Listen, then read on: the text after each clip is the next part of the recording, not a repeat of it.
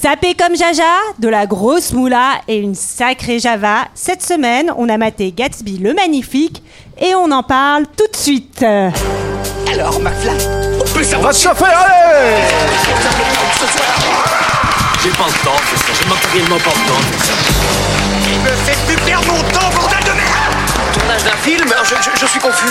Pourquoi est-ce que je perds mon temps avec un branquignol dans ton genre, alors que je pourrais faire des choses beaucoup plus risquées?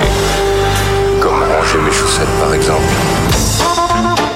Alright Yeah. Bonjour, bonjour à toutes et à tous et bienvenue, bienvenue pour cet épisode exceptionnel, Exceptionnel. n'est-ce pas? Proposé par Fréquence Moderne, un croisé entre deux heures de perdu et Culture 2000. Et cet après-midi, avec moi pour décortiquer Gatsby le Magnifique de Baz Luhrmann. Avec moi côté deux heures de perdu, Olivier salut tout le monde. Po, po, po, po, po, po. Julie. Et côté Culture 2000, je suis avec Johan. Julie Et JB Et bonjour, bonjour Sarah Salut tout le monde Bonjour les petits amis, une équipe très spéciale pour une occasion très spéciale puisque nous sommes les heureux invités du Culture Fest. On a quelques copains dans la salle. Coucou les copains, vous êtes là? Non ils sont pas là.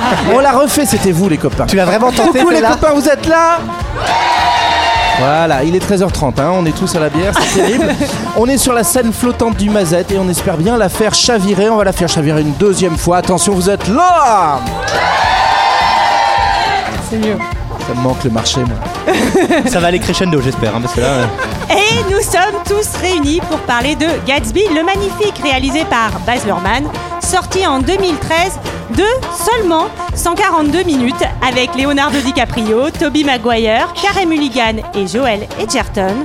Et pour ceux qui ne se souviennent pas, ça ressemblait à ça. Alors, on peut savoir quel Ça, c'est le générique. Ça, c'est le générique. C'est vrai que ça ressemblait un peu à ça au début. New York, 1922. Le tempo de la ville avait changé, radicalement. Les gratte-ciels s'élevaient plus haut, les soirées frappaient plus fort, les mœurs tombaient plus bas et l'alcool coûtait moins cher.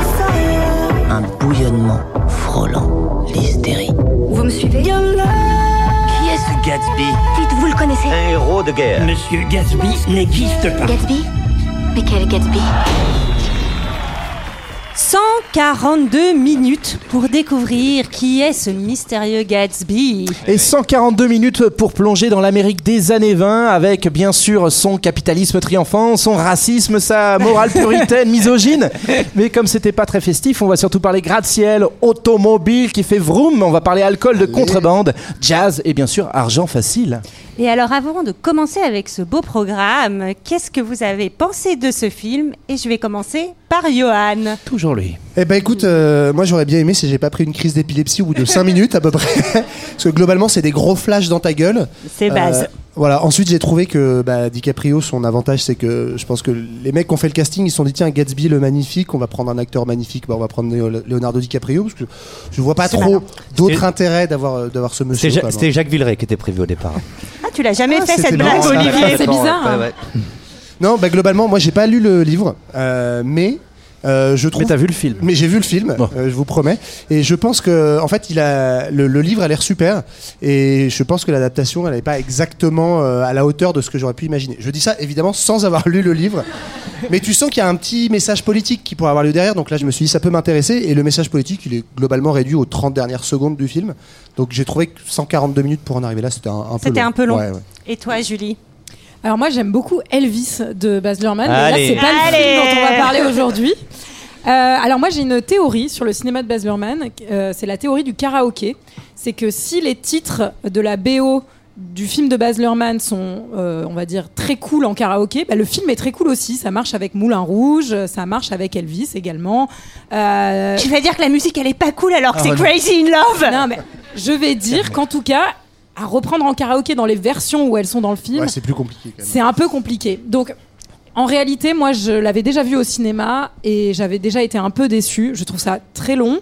Euh, je trouve qu'il y a tous les mauvais tropes de la mise en scène de Baz Luhrmann, c'est-à-dire euh, des surimpressions, un montage euh, trop énervé, qui finalement n'est pas au service de l'histoire, puisque quand il se jette dans cette espèce de mélancolie un peu molle, eh ben, il lui manque euh, le TGV express de certains films qu'il fait, c'est-à-dire euh, bah, justement un peu Moulin Rouge, un peu euh, Elvis également. Mais il y a un truc qui prend pas et qui fait qu'en fait, au bout d'une heure, je fais euh, c'est long. hein. En fait, t'aurais vraiment voulu deux heures de crise d'épilepsie non-stop.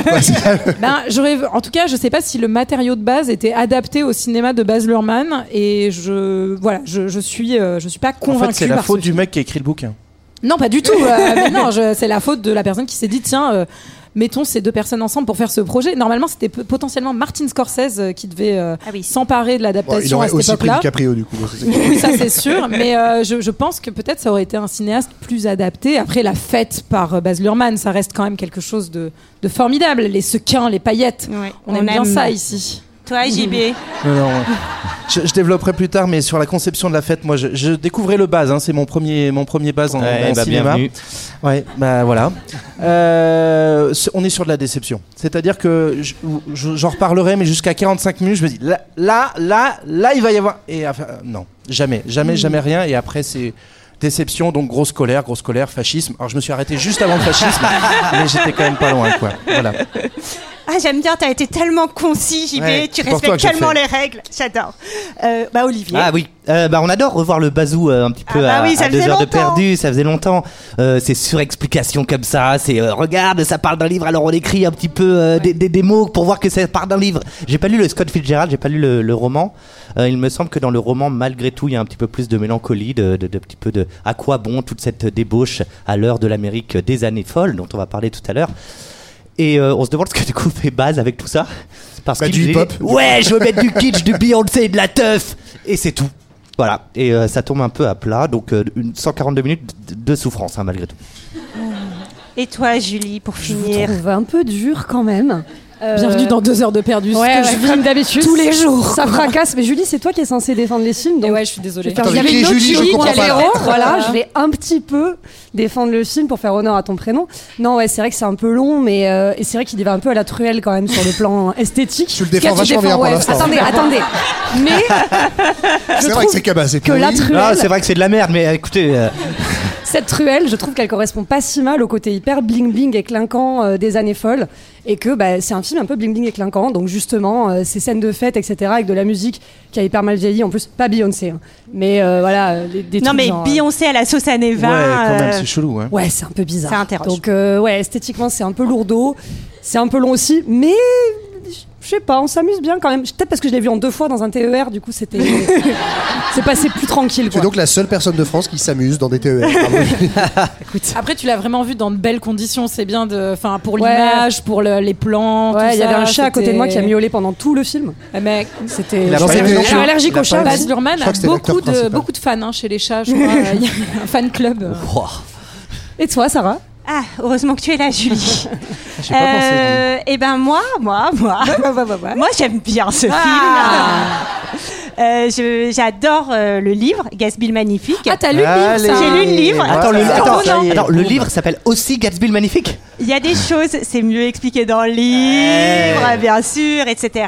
Non, parce qu'on vous le dit pas, mais Sarah, elle nous avait déjà tenu genre des Ce heures même et des discours. heures. Ce même discours quand on avait fait The Great Gatsby à l'époque euh, sur la sur la télévision. à la Paramount, À la Paramount Channel. Channel. N'hésitez pas sur YouTube, un Sur film, un after. On reçoit des droits d'auteur à chaque fois que vous le regardez. C'est faux. faux. on touche 0 euros. On en est à Et- 6 likes, hein, donc n'hésitez pas à ouais, vraiment, je pense qu'il y a Et quatre non, mais personnes qui on, ont on vu cette avait, vidéo. on avait fait l'ancien, enfin l'ancienne version avec Robert Redford et Mia Farrow. Et euh, dans les deux versions, euh, je trouve C'était de la que merde. il manque quand même un peu, je suis d'accord, cette mélancolie, cette émotion. L'histoire de Gatsby, c'est une histoire hyper dramatique. Moi, c'est un personnage qui me touche beaucoup. Euh, Moi aussi, j'ai lu- le livre. Avec mon J'avais pas dit. consentement, hein, Johan, je te vois tout de suite. Ah, j'ai rien dit ça. j'ai rien- Et, euh, et voilà, mais je trouve quand même que le côté fête, euh, Baz Luhrmann, il fait ça bien. Je trouve qu'on est quand même Ah, il fait dans le bien les choses à base. Moi, j'aime Et bien quand la faut faire la fête. il est bien. hein. Et moi, j'aime la fête. Donc, Ah. euh, donc voilà, j'aime plutôt bien. Je trouve qu'on passe un bon moment, c'est du grand spectacle. Qui va résumer l'histoire? Quelqu'un dans le public nous l'a- qui a tiré au elle sort nous l'a dit- Elle nous l'a dit avant. Non, Non, c'est pas vrai, j'ai pas dit. on sait pas. Mais je pense que je vais laisser Johan le faire parce qu'il a promis des surprises pour te mettre la pression. Alors je vais sortir des trucs de mon chapeau. T'as pas de chapeau. Euh, alors j'avais pas prévu de résumé. euh, et comme j'ai adoré ce film, ça va être très simple. Globalement, moi, ce que je retiens, c'est que c'est l'histoire d'un mec qui est dépressif. Pas Gatsby, hein, mais le, le mec qui est censé écrire. Spider-Man. Ouais, Gatsby, il a pas l'air hyper bien non plus. hein. Ouais, il a non, pas l'air mais terrible. vraiment, personne n'a l'air bien dans ce film, Spider-Man honnêtement, qui ressemble aussi à Gollum, a globalement a l'air dépressif pendant 142 minutes.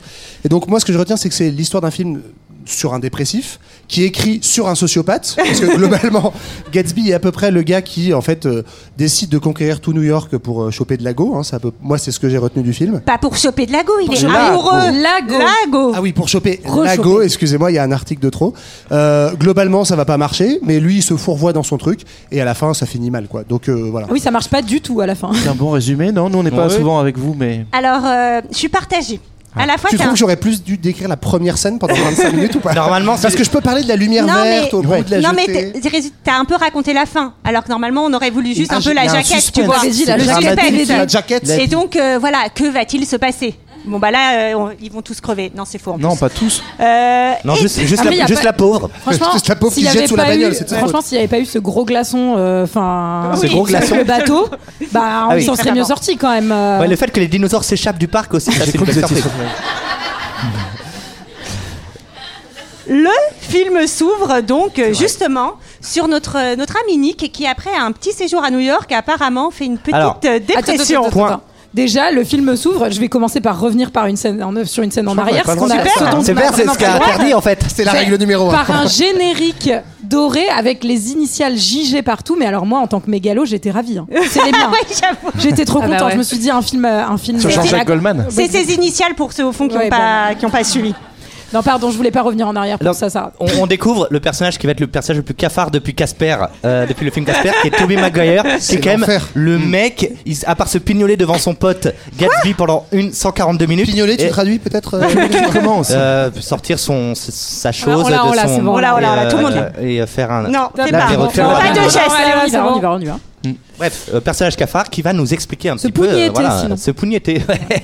Euh, qui va nous expliquer. euh, visiblement, il est dans un asile psychiatrique. Oui, il est chez le docteur. sanatorium. ouais. Ouais. Et le docteur est un peu embêté parce qu'il il sait pas trop quoi dire, donc il note des mots random. ça va être un peu dans, dans tout le film comme ça, et donc il note Gatsby sur la sur la phrase, un peu pour nous accrocher. Là, on est vraiment accroché. Il a marqué. que font cet homme Voilà. Qu'est-ce que ça veut dire Ouais, ça veut En dire qu'on aurait dû éteindre à ce moment-là. font ça, tu sais. Tu leur parles, ils marquent des noms, des mots random. Il fait je pense leur liste de courses sur Il dessine le des phallus. 3 kilos de radis. Heureusement, heureusement qu'ils font pas comme Sarah quand elle regarde les films, parce que Sarah, quand elle regarde les films, je vous rappelle qu'elle donne le nom des personnages à haute voix. Elle fait Gatsby, Gatsby, Gatsby, Gatsby, Gatsby quand il apparaît à l'écran. Ça, c'était- le genre de, film. Il est génial ce film parce que franchement, il y a cinq personnages. On les présente hyper bien, hyper calmement chacun. On retient tous les prénoms directs. Ah oui, j'ai trouvé ça très calme, la présentation. Là, il s'appelle, Gatsby, Gatsby, il s'appelle Qu'est-ce Gatsby. qu'est-ce qu'il nous raconte sur New York? Qu'est-ce qu'il faisait à New Ah, York mais il était New York pendant les années folles. Il nous parle de quelqu'un qui est plein d'espoir. Il fait le meilleur compliment de l'histoire. Il dit que Gatsby est un peu comme les machines qui détectent les séismes à 15 000 km de distance. Alors je me suis dit, est-ce qu'en deck Quel ça marche hein. Putain, t'es un peu comme une machine qui détecte les séismes à 15 000 km de distance. Bon, alors, Bah, déjà, globalement, t'es un sociopathe. Enfin, Oui. ça, on, on en revient. déjà euh, il nous raconte ses vacances à New York, alors que tout ce film n'a pas été tourné à New York, il a été tourné en Australie. Ah ouais Et Ah, oui, bim. sur les mêmes euh, lieux de tournage que Moulin Rouge et Australien. Ouais, ouais. Bah, En ça tout- se voit. En tout cas, on apprend qu'il va s'installer donc à New York, plus précisément à Long Island. Il va se trouver euh, un petit job comme tout le monde à Wall Street, Comme, normal. comme toi, comme sûr, toi. évidemment. Comme Enfin, toute personne qui rêvait d'être romancier et qui finalement voit ses rêves étouffés par le système. Ouais, personne l'a forcé à. Je crois qu'il au a choisi, hein, il a choisi d'être étouffé, hein, Julie. hein. Après, globalement, il nous l'a fait un petit peu à l'envers. C'est-à-dire qu'en général, c'est plutôt euh, t'es d'abord écrivain, puis tu te rends compte que ça marche pas, t'as envie de gagner de la moula, tu vas à Wall Street, tu vas. Lui, c'est l'inverse. Il se dit, tiens, oh bah je vais. euh, Oui, mais alors, est-ce que c'est pas vachement plus malin Enfin, c'est- si, Gagner de oui. moula Alors, et surtout- après devenez écrivain et vendez aucun livre, Oui, mais parce que la moula. là, souvent, souvent c'est l'inverse, ça marche pas non plus. Hein. Moi, je- t'es comédien, tu te rends compte que ça marche pas, bah t'as pas de fric derrière non plus. hein. Eh ouais, mais t'as pas été à Wall Street, mon gars, tout simplement. Alors on avait quand même un petit indice que le film allait être long parce que euh, il y a, ces dix premières minutes où en fait t'as tout en travelling avant, chip 3D. Je comprends maintenant pourquoi? Parce que c'était pas New York donc ils ont Ah oui. pas filmé des trucs en fait. Donc tu, tu vis vraiment un mauvais jeu vidéo euh, vraiment 2000-2002 tu vois en termes de date euh, où tu fais du slalom entre les gratte-ciel et ça te plante le décor. Euh, et s'ils 2000, font hein. tout ça en accéléré, ils t'évoquent tout, la prohibition, Wall Street, tout ça.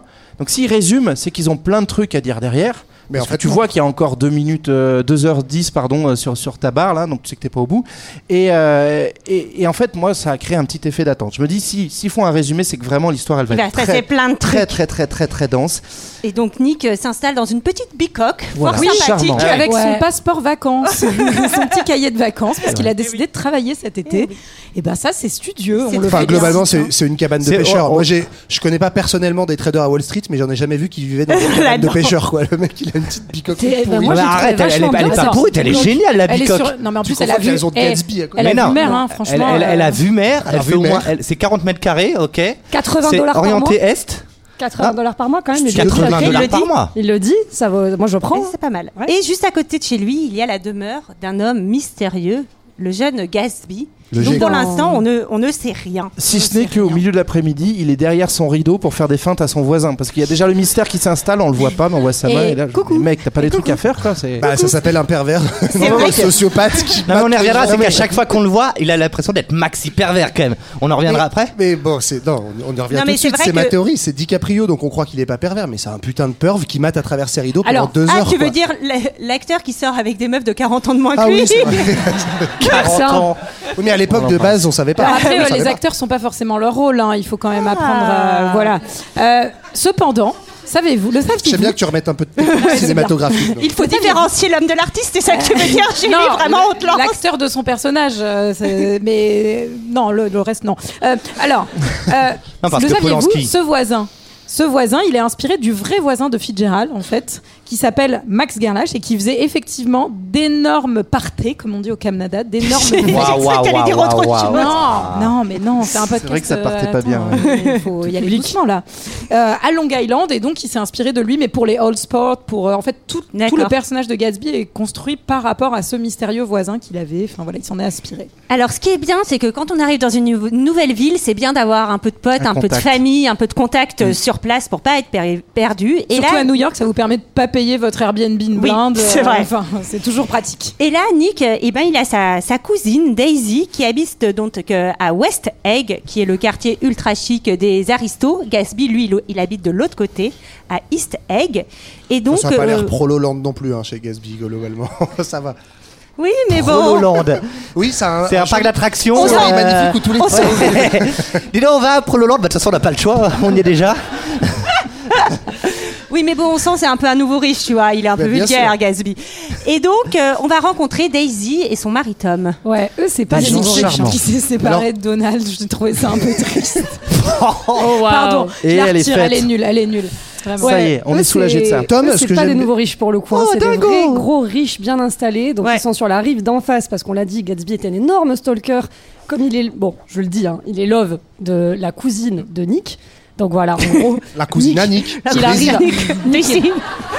Kiffe la Daisy. C'est la cousine kiffe la mais la Elle est trop fraîche, t'as vu Elle est trop belle, la Elle est trop fraîche d'Asie.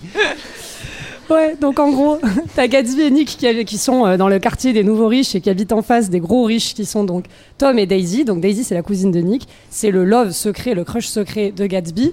Sauf qu'elle est mariée à Tom, qui a une espèce de gros mascu à la, à la subtilité d'un camion citerne, en Pas gros. du tout caricatural, Euh, ouais. Qui vient de, de Yale, qui joue du polo. En fait, lui, pourtant, je trouve que c'est censé être un vrai riche à l'ancienne et tout. Ah non, il a mais d'un il a méga- pas trop de, tu vois, a de d'habitus de vrai riche. Il a pas de manière. Bah, en hein, fait, pour un Tom- peu savoir ce que c'est. Moi, j'ai trouvé Tom, c'est euh, c'est euh, comment il s'appelle Gaston de La Belle et la Bête. Ouais, C'est genre le mec qui a des trop gros mollets et qui a genre une tête de sanglier derrière lui, quoi, non-stop. C'est Gaston, ouais, Après, ça. après, les riches qui n'ont pas de manière, enfin, je suis pas sûr que Elon Musk, que ce soit pas le plus gros beauf de la Terre. Donc, euh, Tu veux dire Non, mais Greg le Euh, film- pardon. te dit qu'en gros, eux, ils ont des manières et lui, non. Bah, Et bon, Après, pas le film montre habilement que c'est quand même deux mondes différents. Donc Gatsby, on n'a pas Habilement, encore vu c'est les le mot. nouveaux riches. Ouais, vraiment, l'habileté va jouer sur la présence des majordomes. Même la, finesse, je dirais. Oui, c'est ça. T'as un majordome par marche, donc il y a des escaliers partout. Donc imaginez, hein, je vous laisse compter les majordomes.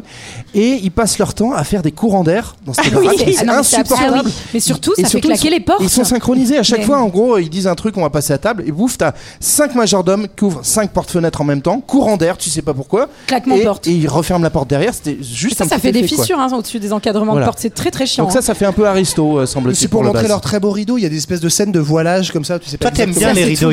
J'adore les rideaux. Non mais hein. franchement, à ce compte-là, c'est plus euh, un appartement, c'est le vent des globes quoi. Enfin, dès que tu ouvres une fenêtre, c'est. Et puis cette scène, elle est chelou quand On même. Nick. rencontre donc effectivement pardon euh, Daisy et son ami euh, Jordan. Mm. Jordan euh, qui est un qui est un personnage pas Qui est le perso inintéressant. cool à peu près du. Ouais, bah, on voit très peu. Dans le livre, c'est un peu plus exploité. C'est Euh, on sent rien, que c'est. euh, En plus, c'est c'est une femme un tout petit peu plus émancipée que Daisy. Elle a la coupe à la garçonne, Ouais, on a elle est mis un petit- golfeuse, ouais, ouais, c'est etc. ça, un petit carré brun, euh, contrairement à Daisy, la blonde, un petit peu. C'est Qui a un carré ça, blanc. une la, habilité. la très forte Elisabeth de Bicky, qui- c'était un peu son premier rôle qu'il a fait connaître. Enfin, elle en a eu d'autres, mais en vrai, qu'il a révélé à Hollywood et Ouais, qui après l'a entraîné sur. Ils ont été d'autres, euh, sympas et ils lui ont donné 5 cinq, lignes de texte, à mon avis, dans tout le film. Je sens que c'est vraiment un personnage féminin. De toute façon, hein, les personnages féminins dans le film, on va voir, ils sont quand même bien bien servis. En gros, il y a la cousine qui est un peu neuneux et il y a la femme forte qui a pas le droit de parler. Donc, globalement que le base, euh, il avait d'autres priorités, quoi. Oui, mais bon, à l'époque, c'était comme ça. je Ah oui, suis- c'est vrai, c'est vrai. Puis Daisy, elle est pas neuneu, elle est juste en dépression, euh, Oui. elle est neurasthénique permanente. Tout- Elle est archi, elle est archi Elle va, elle va se réveiller juste à un mini instant parce que justement, on va évoquer pour la première fois le nom de Gatsby et on va sentir qu'elle est un peu troublée par, De manière par subtile, ce là aussi, de manière subtile. Bien sûr, c'est le dîner, on se raconte des ragots. Globalement, on sent qu'on n'est pas dans. euh, on n'est pas dans Culture 2000, quoi, dans les discussions. Oh, ça c'est bien Ouais. servi pour les copains. Bah, c'est vrai que quand nous on dîne. On est plus dans deux heures de 2000, perdu, tu veux dire par oui, exemple. ouais. exactement. Si tu parles du dîner où il lâche des trucs de suprémacistes blancs, c'est ça Ah non, alors on n'est pas dans deux heures de perdu. C'est- c'est à ça que vous Comme dans vous On est Culture 2000. complètement dans deux heures de perdu, hein, Sarah. Ouais, parce que Tom, il est pas très, il est pas très woke, quoi. hein. Il parle de, de ses petites lectures et Ouais, euh, c'est oui, des trucs sent, où voilà, ouais. il dit devant les domestiques euh, qui Ouais. sont euh, afro-américains. euh, Ouais, bah faut tous les, faut tous les écraser. Ça, c'est Daisy qui le dit. Et C'est directement dans le bouquin. euh, C'était comme ça dans le bouquin. Donc c'est Et pas là- le personnage qu'on est censé adorer non plus. Non. Et là, tu te dis, je suis complètement en empathie avec ces gens. Ce film ne va pas du tout être long, en fait. Oui, mais Après, il faut, alors, il Après- faut remettre les choses dans leur contexte. C'est pas leur faute. dans les- Non, non, mais euh, évidemment, Après, ce, ce mec est scandaleux, mais c'est vrai que t'es dans les années Plutôt 20. vers Toby, Et globalement, être suprémaciste dans les années 20, quand Ça t'es riche, ça c'est pas- passe. C'est C'est normal. C'est Ça normal. passe. comme, comme être nazi dans les années 40, c'est ça. Ok, c'est en train de Non, dérailler. non, je suis pas Non, d'accord. c'est non. Je suis pas d'accord, Nazi, c'est un- nazi, c'est hein, c'est de le intemporel. dire. Ah, je vais venir casser cette dynamique en vous parlant d'une petite anecdote des comédiens. Le saviez-vous Avant euh, que ça soit Joel Edgerton qui joue Tom, il a été question que ça soit Ben Affleck. Jacques Villeray. Ah ouais. Et, euh, Oui, il aurait pas été si mal. et Daisy, ça- il a été question que ce soit Amanda Seyfried ou Scarlett Johansson. Amanda Lear. Très bien. Et donc, euh, on, va, on va apprendre aussi euh, subtilement que Tom a une maîtresse, que Daisy a l'air euh, parfaitement au courant de tout ça. Et heureuse. Et, elle est et en heureuse de cette situation. Non, elle a Oui, une petite pour- discussion avec Nick dehors où on sent que sa vie est assez triste quand même, oui, globalement. parce que de l'autre côté, c'était Dring Dring. Allô, c'est qui? C'est le garagiste. Alors, pas vraiment. C'est la, la femme, La du, femme garagiste. du garagiste, Mais, euh, presque. Peut-être qu'il manquait un joint de culasse ou quelque chose Ah. comme ça. En tout cas, voilà, on apprend aussi qu'elle a une fille, qu'elle espère que sa fille Qu'on va- sera. C'est bien de le retenir parce qu'on va la voir On très la souvent. revoit dans- pas des dans le- deux heures. Alors, Non, mais ça, Mais ça s'appelle l'aristocratie Elle a la DAS, en fait. tu sous-traites l'éducation à des gens plus ça. pauvres que toi, tout- c'est pratique. Oui, en tout cas, on la reverra plutôt euh, à la fin pour être sûr qu'elle existait, que c'était pas euh, On la Fight voit Club, vraiment quoi. On la Oui, voit, oui, on la voit au départ. Ah ouais, quand Ah oui, quand il s'en Il la laisse pas quand même. Ouais. Daisy espère que Oh sa- merde, on a oublié la gosse. Oh putain. Daisy espère que sa fille sera sotte et jolie. C'est ce qu'on espère toutes pour nos filles Mais aussi. Euh, Elle dit littéralement ça. le médecin. Alors là, retour parce qu'en fait, donc euh, Nick est en train de raconter toute cette histoire à, à son médecin. Son médecin lui dit, bah, faudrait peut-être un peu écrire euh, pour pour vous soulager un peu de tout ça. Ça a l'air prendre assez des lourd. antidépresseurs, monsieur. hein. Prenez des antidépresseurs, s'il vous plaît. Et donc, euh, il va commencer à écrire son histoire. Il va euh, commencer par une description de la vallée des cendres, qui est un dépotoir de charbon à l'entrée de New York. Dans la Et vallée. le film va nous montrer à plusieurs reprises cette ville qui est alors en plein essor. L'occasion pour nous de vous raconter un peu plus de choses sur New York. C'est l'heure d'un premier point culture G. Tous à New York, la ville qui fait boom. Il a dit New York, hein Ouais. Ok. York. boum, la boum qui, qui commence effectivement, puisque le, le film pose une géographie assez simple. On a trois lieux qu'on va retrouver, hein, donc la suburbs avec les nouveaux riches versus les, les, euh, les aristos. On a euh, la, la décharge, donc qui est un point de passage obligatoire qui se trouve dans, dans le Queens, hein, pour ceux qui ont révisé leur euh, petite géographie de New York. Et puis ensuite, ça nous emmène direct dans la bouillonnante Manhattan, the place to be, la centre-ville où du coup nos petits amis vont aller faire la fête. Nous, on avait envie de voir d'abord dans un premier temps à quoi ça ressemblait réellement ce Manhattan, et donc on va se rendre compte On a que fait une machine à remonter le temps. exactement, oui, ça Et s'appelle comme base, on est parti en Australie pour aller voir. Et donc tout ça nous amène dans une ville un petit peu champignon, en plein chamboulement, avec l'arrivée de plein de petits nouveaux joueurs à New York à cette époque-là. Ouais, ben, à, à New York, il y a beaucoup de nouveaux joueurs et des joueurs qui viennent de, de très loin, essentiellement de l'Europe, euh, puisqu'on est donc en ce début de XXe siècle dans euh, vraiment la ville du monde euh, des, des migrations. Et donc, euh, bah, tout le monde y va de sa petite, euh, de sa petite ouin ouin. Je suis pauvre en Europe, je viens vivre aux États-Unis. Donc, on a d'abord euh, une grande migration irlandaise hein, au milieu du XIXe siècle à peu près, euh, où on a là-bas le mildiou. Alors le mildiou, c'est Ah, pas le La maladie de la patate. le mildiou, si vous avez Mm. chez vous un petit potager que vous cultivez de la patate, euh, faites attention. Euh, ça, Ça tue des mal. millions de personnes euh, en Irlande et donc en fait c'est la première grande vague migratoire qui euh, va vers euh, le nouveau monde, hein, le nouveau continent. Euh, ça c'est à peu près au milieu du 19e et après à la fin du 19e siècle, globalement on a euh, d'autres populations plutôt euh, d'Europe orientale, des Russes, des Allemands, euh, des Hongrois euh, ou d'Europe du Sud évidemment les fameuses euh, migrations italiennes. hein, euh, vous savez la, la pizza, cette, cette fameuse, ce fameux repas qui a été inventé euh, à New York et aux États-Unis. Euh, voilà, donc on a plein de populations comme ça, notamment donc des euh, régions de l'Europe qui soit fuient la misère, soit des, des persécutions politiques. euh, Et alors, ils, ils viennent ici pour une petite raison, c'est que leur a un peu vendu euh, du rêve en même temps qu'ils ont acheté leur petit, leur petit billet. Qu'est-ce qu'on peut faire quand on, on est à New York? C'est quoi le rêve? Eh ben, on marche sur des rues euh, pavées d'or, c'est le pays de la prospérité, il y a du travail pour tout le monde, c'est euh, the American Dream. Sauf qu'en vérité, en fait, c'est surtout euh, des gens qui vont servir à être une main-d'œuvre très nombreuse et pas chère, qu'on va exploiter et qui vont vivre euh, bah, globalement dans des taudis. hein. En fait, il faut s'imaginer que c'est des endroits où il n'y a pas d'électricité, pas d'eau courante, euh, c'est complètement surpeuplé. Et donc, cette main-d'œuvre pas chère et bon marché euh, et nombreuse, elle va servir. euh, disons à, disons à nourrir euh, l'industrie du BTP, l'industrie euh, de l'énergie.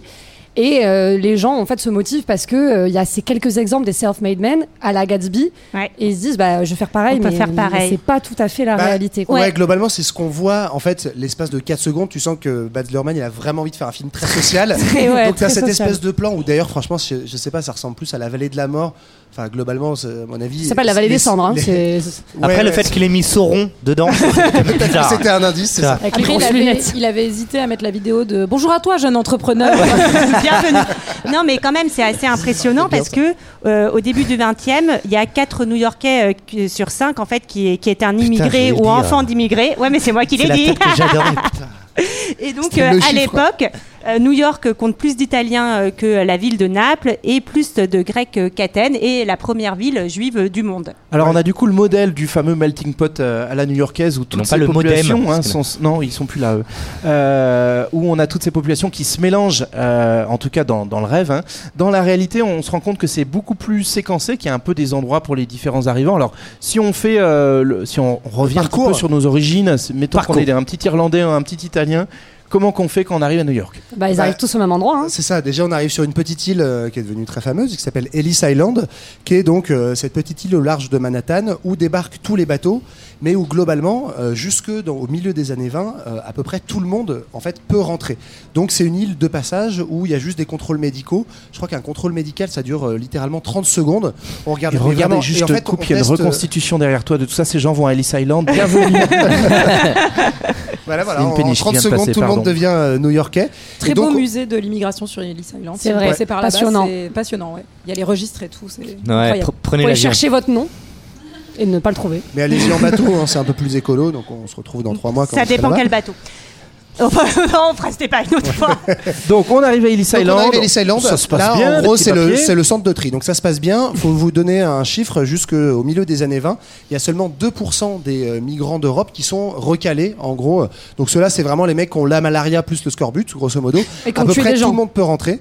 Euh, et donc, toute la structuration de la ville, c'est ça qui est intéressant, et on en voit encore les traces aujourd'hui à New York, se fait à partir de euh, l'ancienneté de l'arrivée euh, de l'immigration. Donc, au début, tu arrives à Ellis Island, ça, ça dure pas très longtemps.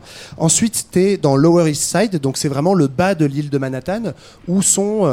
donc, en fait, paradoxalement, bah, c'est l'hypercentre et c'est la zone la plus pauvre, parce que c'est les derniers migrants qui viennent d'arriver là, qui sont vraiment littéralement dans des taudis au début du XXe siècle. Et puis, à mesure que les communautés structurent, donc par exemple les Irlandais qui arrivent plutôt les premiers, on commence à monter un peu plus au nord, donc euh, lower, euh, lower east side et lower west side, donc en gros autour de Central Park, où c'est s'installe. Upper, Upper East Upper, Side ouais, et pardon, excuse-moi. C'est là où il y a euh, les filles dans Gossip Girl. C'est là où il y a Pour moi, c'est c'est là où il y a. Serena, quoi. Bien sûr. Upper East Side, donc c'est là où il y a les bourges. Euh, Il y a aussi des bourges à Long Island, euh, là où on voit euh, bah, justement euh, Tom et Daisy. Donc ça, c'est la banlieue euh, très très chic. C'est ça, là on n'est plus, on n'est plus dans Manhattan, et non, c'est tout à vraiment euh, On les, a traversé le pont. les Voilà. villes qui vont être annexées à New York au début du XXe siècle. Mais à cette époque-là, c'est pas encore tout à fait New York. Alors, du coup, ce qu'il faut comprendre, donc, c'est la petite inverse par rapport à nos géographies actuelles et notamment européennes. C'est-à-dire que plus t'es riche, plus tu vas loin, plus t'es pauvre, plus tu restes proche du quai. À Saint-Etienne, euh, c'est encore comme ça. hein. Et Oui. à Marseille aussi. C'est un peu l'Amérique Saint-Etienne. Oui, tout à fait. hein. ouais. Ouais. Il y a plein de gens qui viennent pour y C'est ça, bon courage. Et bien justement, puisqu'on parle de Saint-Étienne, c'était prévu, euh, qu'est-ce qui fait venir euh, tout- toutes ces petites personnes et qu'est-ce qui fait qu'on les accepte? C'est qu'on a besoin d'eux. On est en plein boom industriel à ce moment-là et c'est aussi à New York que ça va se passer. Oui, il y a un peu une sorte de seconde révolution industrielle en fait à ce moment-là aux, États-Unis et à New York. Il y a euh, de l'énergie euh, en masse, il y a, elle est pas chère, donc c'est pétrole, charbon en gros. Ça sert à produire. euh, Spoiler alerte, ça risque de pas durer. Ouais, c'est clair, ça va pas durer pour toujours. En gros, ça sert à produire de l'électricité qui nous sert euh, bah, au transport, à l'industrie, à l'électrification de la ville, qui va un peu se transformer euh, avec tout ça, notamment Broad- on pense notamment à Broadway. Donc ça fait le boom industriel dont as parlé JB, avec beaucoup d'usines, euh, l'industrie de la bagnole notamment qui va complètement exploser. On pense à Henry Ford évidemment et sa chaîne de production euh, super efficace. Et tout ça, donc, c'est alimenté par cette euh, main-d'œuvre pas chère et nombreuse qui est sur la chaîne de production à trimer pour pas cher. Et ça, c'est Merci. bien pratique. Merci. Anne. Merci à eux. Et donc, c'est aussi dans cet essor industriel qu'on voit émerger une, une classe moyenne américaine qui va pouvoir acheter de la, de la Ford T en masse. Et quand on a une auto, ben, on peut aller un petit peu plus loin pour chercher le pain, par exemple, le matin. Et donc, la ville va commencer un petit peu à s'étendre. Et c'est là où New York va un petit peu Ouais, manger tout cet espace. Et c'est c'est pour ça que cette deuxième révolution industrielle, elle est vraiment euh, majeure pour comprendre la géographie de la ville et en fait la géographie des villes américaines encore aujourd'hui. C'est que qui dit en gros euh, bah, énergie pas chère et industrie de la bagnole qui produit à gogo, et bah dit euh, possibilité de faire des infrastructures et, et des infrastructures. Infrastructures. Ouais, des infrastructures, c'est des Ouais, infrastructures mais en plus petit. Tu veux dire un truc C'est le début, quoi. Et ça permet d'aller s'installer justement ailleurs qu'à Manhattan. Donc, euh, qui de Long Island, Mm. qui de Queens, etc. Bien quand tu Et fais qui, des ne- qui et qui de nous deux aussi qui ne saute pas. Euh, et donc c'est pour ça que notre ami euh, Gatsby et nos amis euh, Richou, euh, Daisy et Tonton Raciste, eux s'installent carrément à 30 ou 40 bornes de. C'est ça, bah, on va pas se mélanger avec les prolos qui sont pleins de maladies qui viennent d'arriver dans le centre. Et donc, on quitte Prololand, qui est l'endroit qu'aime beaucoup Olivier, et on va s'installer dans des banlieues chics. Oh, regarde, il y a une attraction, on peut acheter du pain. C'est génial. Et ça, pour le coup, le Baz le montre beaucoup dans son film, parce qu'en fait, on voit, c'est essentiellement des concours de bits, hein, mais euh, euh, des courses de bagnole entre euh, Tom et Gatsby, etc., où on voit effectivement les stations essence et ces grandes routes pendant des bornes où il y a- à l'époque il n'y a pas grand monde et tu traverses en fait des friches pour arriver jusqu'à Mm. Manhattan. Alors on s'étend à plat, on s'étend aussi en haut. Ça, pareil, le base nous l'a déjà bien montré depuis le début. C'est le grand essor des gratte-ciel. Qui peut nous en dire un petit, une petite bafouille? Oui, oui, on construit des gratte-ciel parce qu'en fait, bah, il faut bien euh, loger tous ces gens. Il va falloir aussi euh, mettre euh, les entreprises plus tard. Donc, on va construire euh, bah, le Chrysler Building, par exemple, ou l'Empire State Building.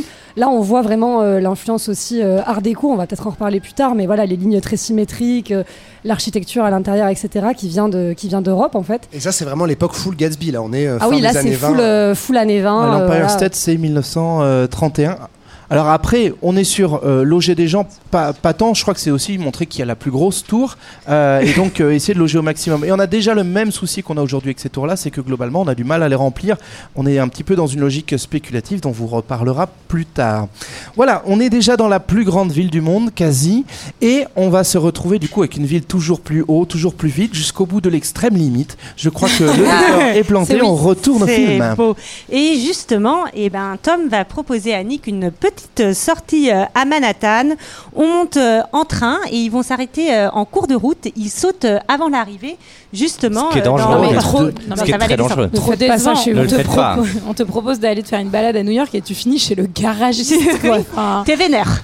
Oh là là. un peu dans vénère. un espèce de double date chelou, mais. Ah oui, oui, nous c'est en ça, parler. parce qu'en là- fait, donc euh, on va on va rencontrer donc la maîtresse de Tom, euh, qui est donc euh, la femme du garagiste. Ah, pas, maîtresse, c'est pas son institutrice. Hein, Non, c'est juste pour non, non. Alors elle s'appelle Myrtle. Myrtle, Myrtle. qui est Myrtle. hyper dur à prononcer. Myrtille, on peut l'appeler Oui. si vraiment on a besoin. euh, Et- Ou la De femme toute façon, l'appelez garagiste. pas trop vite, elle va crever à la fin. hein. Oh la Ouais. pauvre. Oh, et non, et c'est parti. les gens partent, voilà, t'as on dit va- la fin. Super. On va dans un appart et on, on fait une petite teuf comme on aime, non? Oh bah alors là c'est plus qu'une teuf. Alors Ouais, pardon, c'est- la teuf commence pour vous, pour vous Ah oui, décrire le, la le scène. début de la teuf, elle est pas super pour Nick. On a vraiment Nick face à un petit chien, euh, somme toute euh, très mignon, et des bang bang sur la porte parce qu'il y a, il y a chose quoi, il y a chose juste à côté. Oui, oui. Oui, bah ça. Ça, c'est une fête. Ça, c'est une fête. Pardon, je vais faire ça régulièrement. Regardez, ils sont à dessin Ça, mariage. c'est Gatsby, Regardez, ils sont tous en un un blanc. bateau. JB, si tu te sens pas dans la bonne péniche, Franchement, j'hésite. Vas-y, fais-moi avec la fête. Mais en fait, c'est quand même, euh, c'est un peu, c'est un peu glauque, quoi. Enfin, quand tu accompagnes Ah ton beau cousin euh, qui Aller rejoint sa maîtresse. ouais, non, ça Même là, même là. Là, c'est plus, c'est plus tenir les chandelles, quoi. C'est euh, acheter les capotes euh, et, et leur, et leur donner pendant l'acte. hein. Non, et puis même après, je trouve que la fête, elle a un truc un peu. Il l'a, il l'a peint de manière un peu glauque, un Voilà, peu c'est- malsaine quand même. C'est full drogue. Et, euh, Il est midi 30, ils sont tous complètement à chier. Mais ça, c'est C'est le, vraiment. cul- c'est le Culture Fest. Oui, c'est en fait, c'est une fête de quadra, tu sais. Les mecs, ils tiennent pas après 23h, donc on se la colle bien fort l'après-midi. C'est du jus de pomme là, de toute façon. C'est tough goûter quoi. Et donc on comprend qu'il voulait partir à la base, mais qu'il s'est quand même pris une méga cuite Eh oui. euh, et qu'il a, euh, qu'il a teufé. euh, c'est la comme deuxième jamais, cuite quoi. de sa vie. Moi, je trouve ça Et là- plutôt mignon. Il s'est à moitié fait Oui, agresser c'est très sexuellement mignon. Par la, par la sœur Par, de, euh, de Myrtle. Oui, tout à Parce fait. qu'on essaye de le caler dans un double date. Et là, il- quand il va se réveiller à la maison euh, sans souvenir de comment il est rentré, le petit Nick, et ben qu'est-ce qu'il va dire Il va dire Gatsby m'observait. Ce qui est hyper est vraiment- flippant. Ouais. Il, fait, il fait une Edward dans. euh, Bah, ce qui est problème, c'est le problème. Le Si ton, premier, ré- pardon, si ton premier réflexe quand tu te réveilles d'une gueule d'up, c'est de te demander si ton voisin t'observe. Ouais, c'est pas bon il faut, Il faut déménager. Il faut déménager. ouais. Temps, Gatsby Ouais, ouais. passe son temps à la Ou fenêtre en train de le regarder. Limite, il a pas le télescope pour voir euh, dans la salle de bain. C'est extrêmement flippant. Mais il l'observe, mais il l'invite aussi à la teuf. Oui. Ce qui est toujours, euh, ce qui est toujours Grandeur très très Oui, sympa. et il a fait un- imprimer un petit carton. C'est vrai. Et Et- ça, il l'a fait pour personne d'autre. Et Et pour non. pas le rencontrer tout de suite, et on sait pas pourquoi d'ailleurs, mais donc il fait monter un peu la sauce. C'est-à-dire que pour l'instant, on n'a toujours pas vu le Gatsby à part sa main et sa chevalière chelou. Oh le Gatsby, t'as pas vu euh, le Gatsby Gatsby, toi le Gatsby, moi. Non, on l'a, on l'a vu Il est pisser sur le ponton là à un moment donné. Tu le vois de dos, tu le vois de dos. Tu sais toujours pas si c'est DiCaprio ou Jacques Villeray. Pour l'instant, le, suspense est à son comble.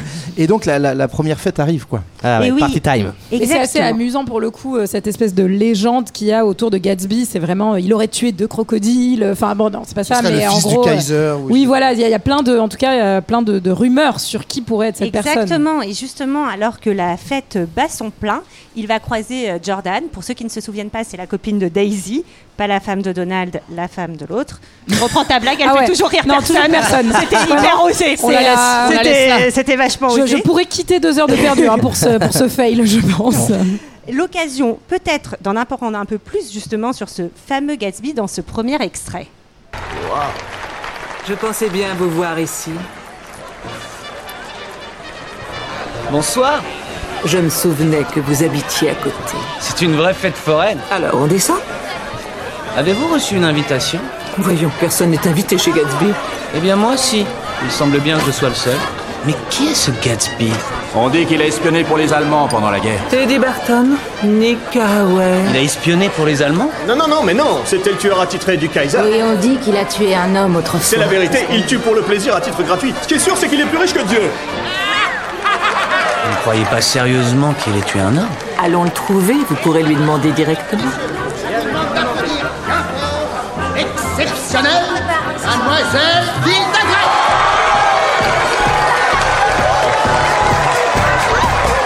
Là, le hip-hop est là. Là, je décroche. Cette fameuse musique Ouais, des non. années folles. Ouais. Donc là, faut, faut imaginer cette séquence avec. euh, c'est fini? Non, c'est pas fini ça C'est fini, encore c'est fini, c'est Ouais, fini. Euh, avec tous les effets spéciaux à la base Lerman, hein, à vomir partout. La crise d'épilepsie, crise C'est- d'épilepsie, si, crise d'épilepsie, insupportable, il y a rien qui est vraiment vrai. des petites natures. Enfin, c'est la Eh, teuf. comment tu parles Pour le coup, j'ai été déçu du film, mais pas des soirées. hein. Ah bah ouais, mais moi, je, franchement, je- me désolidarise. Pour moi, les soirées, elles sont à chier. Alors, pardon, hein. Merci. On va voir comment ça se passe ce soir. euh, il y a de l'alcool gratos. Bon, ça, ça m'intéresse pas. Tu m'invites à tes Euh, soirées, Il y a des gens qui se prennent des petites capsules. Attends, pardon, pardon, pardon, pardon, pardon, excuse-moi, excuse-moi, excuse- pardon. Je vais l'alcool gratos, ça ne t'intéresse pas. Mais non. Ah oui, Ce c'est qui m'intéresse, c'est l'amour. C'est la fête véritable. Il est blindé, j'ai Voilà. Comme Gatsby, en Et fait. la fête véritable, je suis désolé, j'ai même re-regardé les extraits hier soir pour être sûr que je dis pas une connerie. En fait, il y a aucun moment où c'est vraiment la fête. Ok, Il y a une personne piscine, qui check son boutique comme toi dedans. sur Dance Floor. Non mais Ça, en fait, tu crois pas une seconde et pourquoi tu crois pas? Il y a aucune queue leu Pas une chenille. En fait. les gens, ils sont, ils sont bourrés, ils y vont forcément. Et ce soir, on se donne Il y a rendez-vous. Il y a un gros DJ set et bien sûr qu'il y a chenille. Il y a Forcément. Et j'espère qu'il y aura les lacs de 19h30, on vous prévient. karaoké sur le lac du Connemara aussi, c'est essentiel pour Bah, on n'a pas vu la fin Franchement, de la les gars, fête. je suis désolé, mais j'ai vraiment pas envie d'aller à vos teufs. Pas d'alcool, une chenille, non Après, Et On les s'en lacs du on s'en Connemara, plutôt franchement, on crevés, cela dit, c'est authentique. JB, c'est la personne la plus sobre et celle qui t'ambiance le plus en Et voilà, soirée. et voilà. C'est le Après, chaman rendez-vous est des pris. soirées. Non, il y a un truc qui est cool quand même dans les soirées de Gatsby. J'avoue, j'ai un peu envie d'organiser les mêmes. C'est-à-dire que t'invites globalement 2000 personnes dans un manoir de ouf. Et personne ne sait qui t'es et Ouais. tout le monde parle de toi. C'est ultra mégalo, mais j'aimerais Ouais. bien faire ça une Attends, fois ils dans ont ma vie. craché toute la baraque. euh, moi, Et ça, ça en dit beaucoup sur toi, Johan. Ouais, ça va ma psychanalyse. En tout cas, ce qu'on peut apprécier, c'est quand même euh, les, les costumes. Moi, je trouve dans Bah cette ouais. scène euh, qui sont vraiment incroyables. Euh, pour le coup, euh, les, les décors et les costumes avaient été pris en charge par Catherine Martin, qui avait aussi fait les costumes de Moulin Catherine Rouge. Ou Martine, attends, c'est laquelle des deux Eh bien, figure-toi que c'est les deux. Euh, qui, a, qui avait fait les, les costumes de Moulin Rouge et d'Australia avant, qui était déjà une partenaire de, du Baz. Bon, enfin, si c'est pour jeter dans la, la base, piscine, ta Catherine. plume, après, elle est bien mouillée. Hein. Australia, c'est le base ça- c'est une... Bien sûr. Bah oui, oui, oui. T'as bien bossé ça. Alors, Et attends, Australia, Australia, karaoké? Non. Voilà. Non. Théorie Mais- vérifiée. Mais Donc, il est j'aime pas bien Australia. J'aime bien Masterman en fait. Alors, pour- quand même sur les costumes, je les ai bien aimés, mais ce qui m'a saoulé, c'est que j'ai eu l'impression de revoir toutes les soirées que j'ai faites dans les années 2000, où globalement, un samedi sur deux, t'étais invité à une soirée Anne folle où toutes les filles elles avaient un serre-tête et les cheveux courts et les mecs ils avaient. Ça me casse les couilles. Calme-toi, calme-toi. Et donc justement, là, enfin, il va se cogner à quelqu'un, Nick. Et c'est qui? Le Putain, vrai Le C'est vrai Leonardo DiCaprio Qu'est-ce qu'il fout là Qu'est-ce que tu fous là, Incroyable. Léo Et en plus, il fait une espèce d'imitation de, Putain, Jacques Villeray. de Georges Clooney dans Nespresso, tu vois, il se retourne d'un coup. ouais. Voilà. Voilà. Alors, ce Ah, ce ralenti, plan, ce plan, il est méchant. hein, Ce ralenti, plan, il est méchant. Vous hein. l'avez en- Il est méchant pour les yeux. hein. Vraiment, c'est Bah, c'est c'est- le c'est gif- devenu un mème. C'est le euh, gif, c'est le gif que, internets, tu, mais, que euh, tu trouves le plus souvent quand tu, tra- quand tu, quand tu tapes Gatsby, quoi. Enfin, il est, Mais il il est incroyable. Gatsby. Dès que tu fais une soirée, tu l'envoies à tes amis, voilà, nous Ouais. irons trinquer. Alors, Gatsby, il est sympa parce que tu voyais, quand vous faites une grosse stuff chez Johan et que vous le croisez par hasard sans savoir, Johan te dit on ira boire une bière demain. Gatsby, il dit on ira faire une promenade en hydravion. ok, bon, Ils ont pas bah, les mêmes moyens. Johan, il Ouais, dit on va boire une bière, on va acheter des Rita Mitsuko, ça va être génial. Alors, il y a quand même aussi là un petit moment qui commence à se nouer, c'est-à-dire que le décor, ça y est, est quand même planté, il était temps. Euh, et euh, il y a tout ce mystère autour du personnage de Gatsby. On dit, ça y est, on a enfin accès, il a un visage, on va peut-être comprendre c'est quoi le super mystère derrière. Et Pas tout de il y en a pas, Pas c'est de la suite. merde. Pas Mais tout de suite. Il, il demande une petite entrevue avec euh, Jordan Ouais. Baker, avec la golfeuse. Donc on se demande, bah, bien sûr, c'est fait pour. Est-ce qu'il voudrait pas un peu la chiner, quoi? Beaucoup Mais en trop fait, vieille. pas du tout.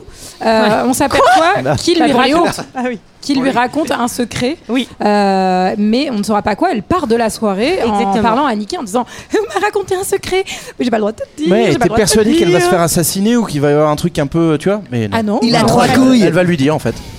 Olivier, tu veux la refaire? Non, Parce qu'il y a, a quelqu'un au fond qui n'a pas euh, entendu. sur couille.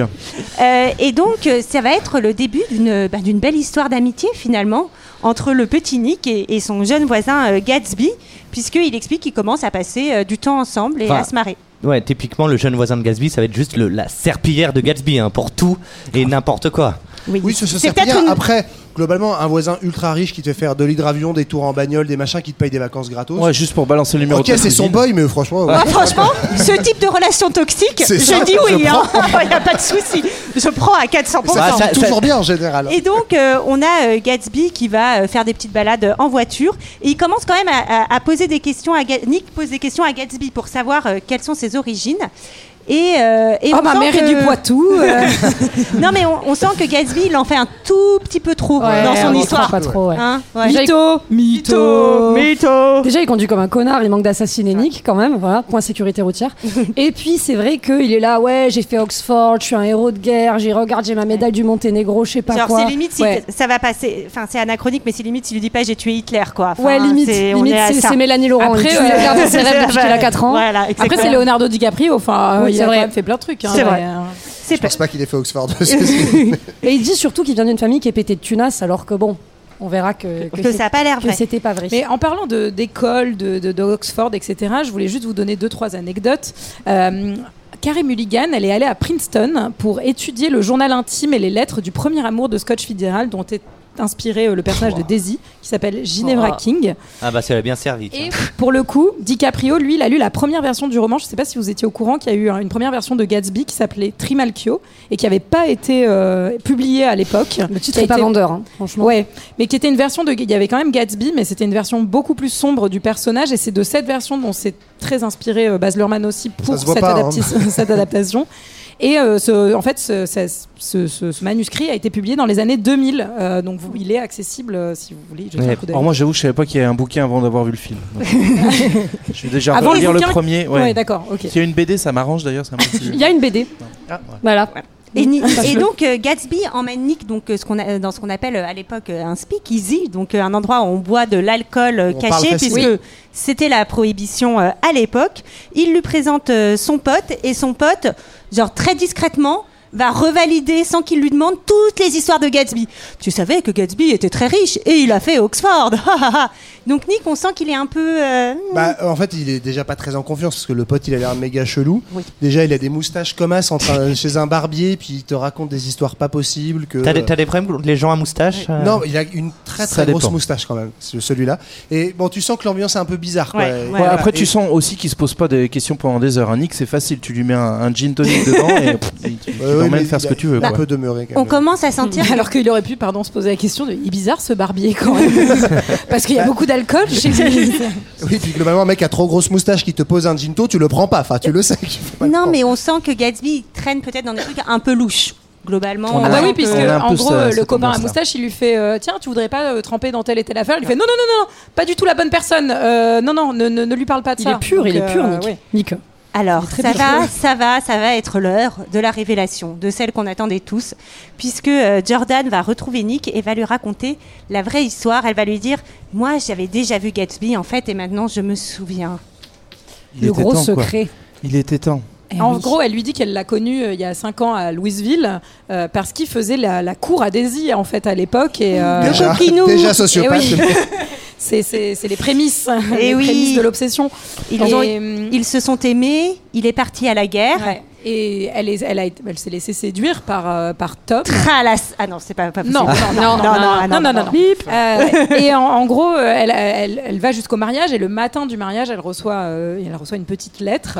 Oui. Et, euh, et en fait, on comprend qu'elle veut tout annuler, qu'elle veut tout arrêter. Mais là, il y a maman qui est dans les parages et qui On dit sait bon, pas, en vrai, En fait, on sait pas sait, trop, on sait ouais. pas exactement. On a l'impression quand même que dans la façon dont c'est raconté, Donc, ouais, donc Elle euh, déchire un elle- collier de perles oui, à elle 500 arrache 000 son- boules. elle Je crois qu'elle veut arrêter le mariage. Franchement, Après, c'est un peu comme si le collier était le symbole, tu vois, de, de l'attachement, du mariage, de l'enterrement, exactement. c'est beau ce que tu dis. C'est beau. Dans un flashback en noir et blanc ou presque pour montrer que c'est un flashback et que, c'est c'est du 5 passé. ans avant, c'est Un le peu passé. Décidé de mettre Je décidais de mettre du noir et blanc. Bah oui, mais sinon il y en a qui n'auraient pas compris. Et donc, du coup, Le on spectateur comprend, en fait, euh, on comprend tout le film à ce moment-là.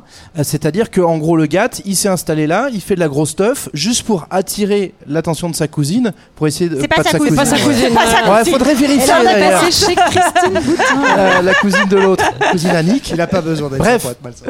Enfin, ça m'a. À partir de là, je, je bascule dans ça m'a trop saoulé. Ça m'a trop bon saoulé parce que T'as mis du temps le quand même. mec, il est milliardaire. Et donc, il monte des plans de fou furieux pour attirer l'attention de sa cousine qui vient. ja- C'est toujours pas sa cousine. de sa Daisy qui vient jamais à une teuf. T'as peut-être un Donc, truc à régler, j'y vais. hein. Juste, prends le téléphone. Vous avez le téléphone. Ça fait 15 ans que le téléphone est installé. Mais si tu tombes sur le mec euh, dominant. Eh ben, tu dis, Mais je t'as pas compris, c'est ça le truc. Me c'est le garagiste. Allô, c'est le garagiste. J'achète pas. Moi, du- Moi, je, ça moi, me je trouve, gonfle. je trouve ça beau. J'aimerais bien qu'un homme, qu'un homme fasse ça pour Alors, moi. moi, je trouve ça assez beau, mais je trouve ça quand même très con. Mais débile, Enfin, c'est débile. Ouais, c'est pas beau, tu dépenses quand même un pognon monstrueux Mais- pour que elle, elle habite quand même loin. Je veux dire, ça serait la voisine d'à côté. Non, mais pourquoi pas Ah, c'est la il voisine espère, mais il espère la faire venir vu que Non, mais tout, sinon- tout New Mais York les meufs, vient vous allez à pas défendre un mec qui ne sait pas communiquer et qui juste, euh, en fait, est obligé de faire le concours de la Moi, j'avais. Ouais, ouais. J'avais un plan alternatif quand même, moins cher. Avant ça, là où tu repères la meuf qu'il est quand même chelou, c'est-à-dire qu'il revient de la guerre. Ils étaient trop amoureux avant la guerre. Tu te dis, bah, en fait, tu vas retourner les voir tout de suite. Il lui disparaît pendant deux ans. Pour devenir riche. Oui, et il attend le jour du de mariage pour réapparaître. Oui, mais, mais pardon, là où il est quand même, bon, il est un peu con sur la fin, mais c'est quand même qu'il a compris qu'en Que fait, sur la fin, ça. il a compris que Daisy, elle l'épousera pas tant qu'il est pauvre, en fait. Et ça, il l'a compris. Et en fait, c'est vrai. Mais c'est là où il est pas y aller. La C'est là où il va, lui prouver. Il aurait Puisque- dû choisir quelqu'un d'autre. Et oui. dû choisir une Puisque si ça avait été l'amour véritable, il serait allé hors convention Mais sociale. voilà. Et oui. voilà. Non, mais puis surtout, si, quelqu'un veut être avec vous pour votre argent, euh, fuyez. Enfin, c'est un conseil qui est plutôt simple et efficace, quoi.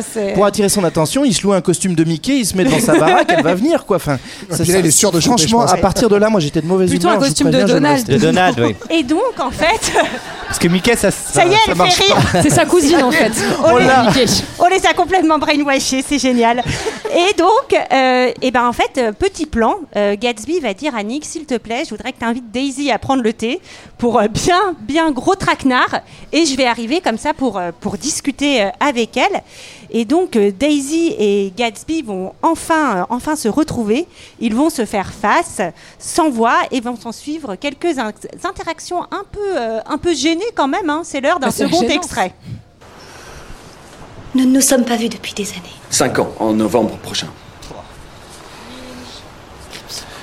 Du thé Oui, avec plaisir. Merci, Avec chérie. plaisir, vieux frère. Citron, sucre? Ni l'un ni l'autre. Nature, merci.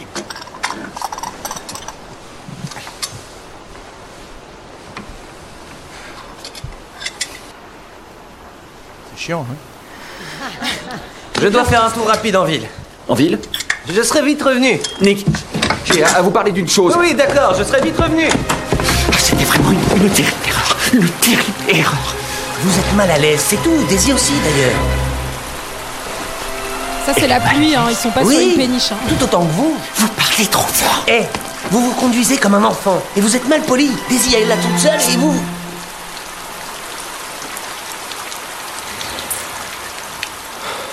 Poète, poète. C'est bien doublé, hein.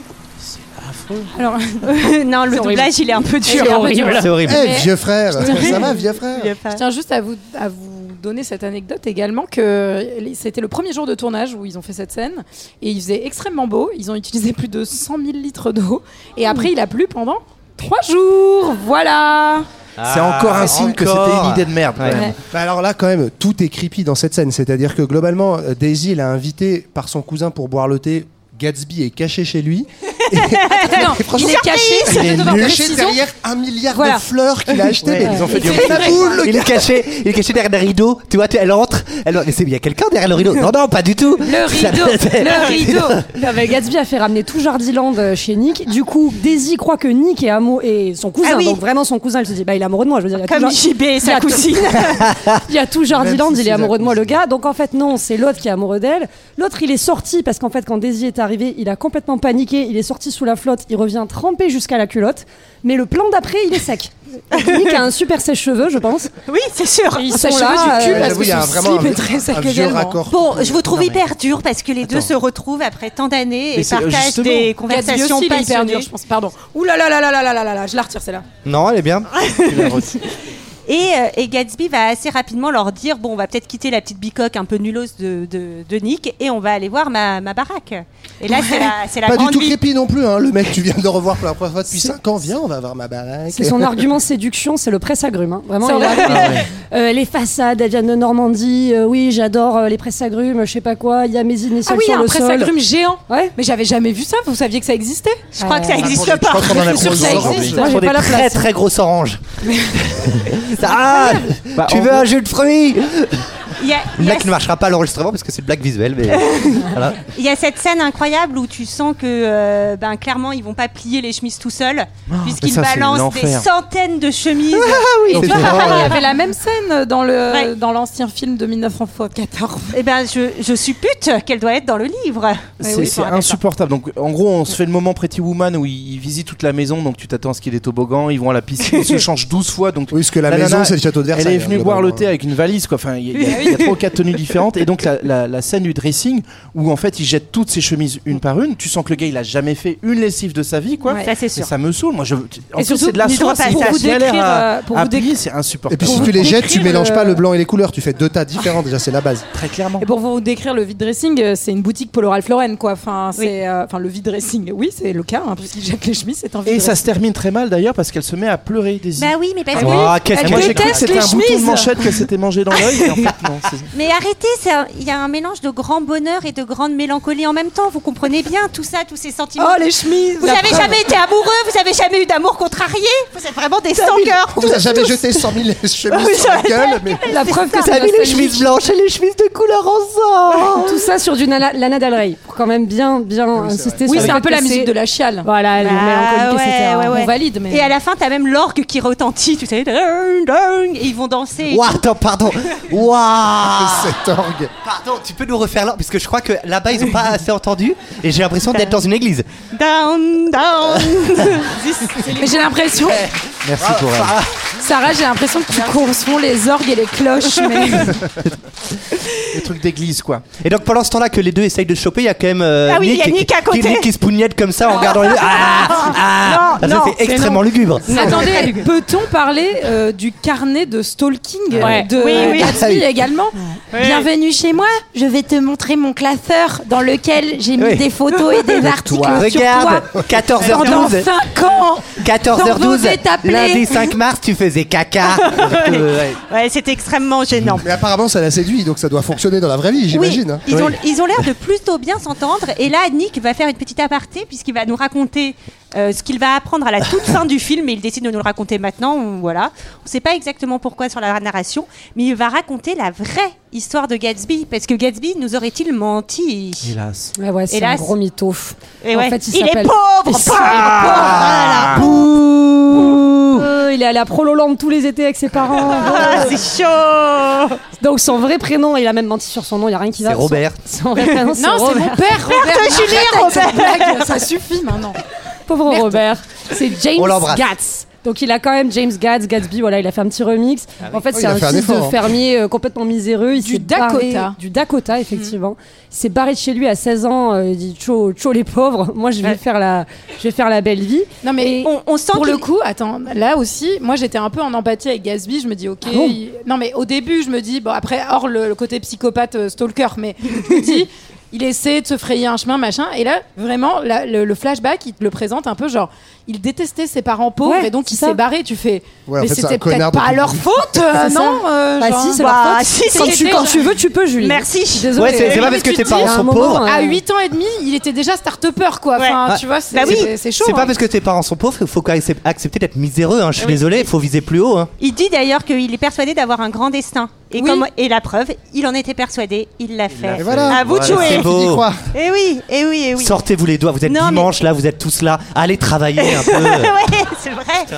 Non, mais c'est là aussi euh, que bon, son histoire. Donc, euh, il a quand même sauvé en mer euh, un vieux, un vieux milliardaire qui allait se noyer, qu'il a pris sous son aile. Coup de peau Ouais. quand même. Coup de peau peau, parce que ouais, il y a un mec qui est en train de crever sur une barque. euh, T'y vas déjà, faut avoir du courage, il y a une grosse tempête. Faut avoir quand même un coup de chatte monumental pour que le mec soit multimilliardaire. C'était pas un petit, c'était pas une petite barque. hein. C'était un, un Ouais, bon c'est un bateau. bon bateau, c'est vrai. Après, on va voir que ça va pas lui servir puisqu'il va pas hériter. Bah, il va Non, apprendre mais les bonnes il manières. va apprendre les bonnes manières. Notamment, dire, notamment son expression vieux frère. Old.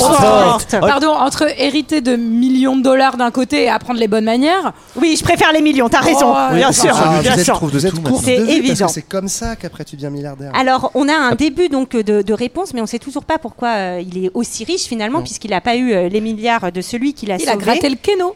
On va, euh, on va aller donc à une nouvelle grande fête chez Gatsby.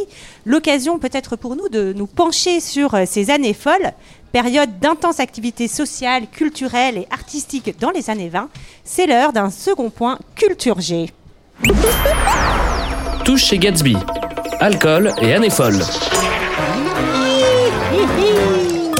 Youhou Alors effectivement, on Youhou. est, euh, on est dans ce qu'on appelle les années folles. C'est plutôt une expression française euh, aux, aux Amériques. Ils disent plutôt les Roaring Twenties, mais en fait on ne sait pas le dire en français, donc on va dire années folles.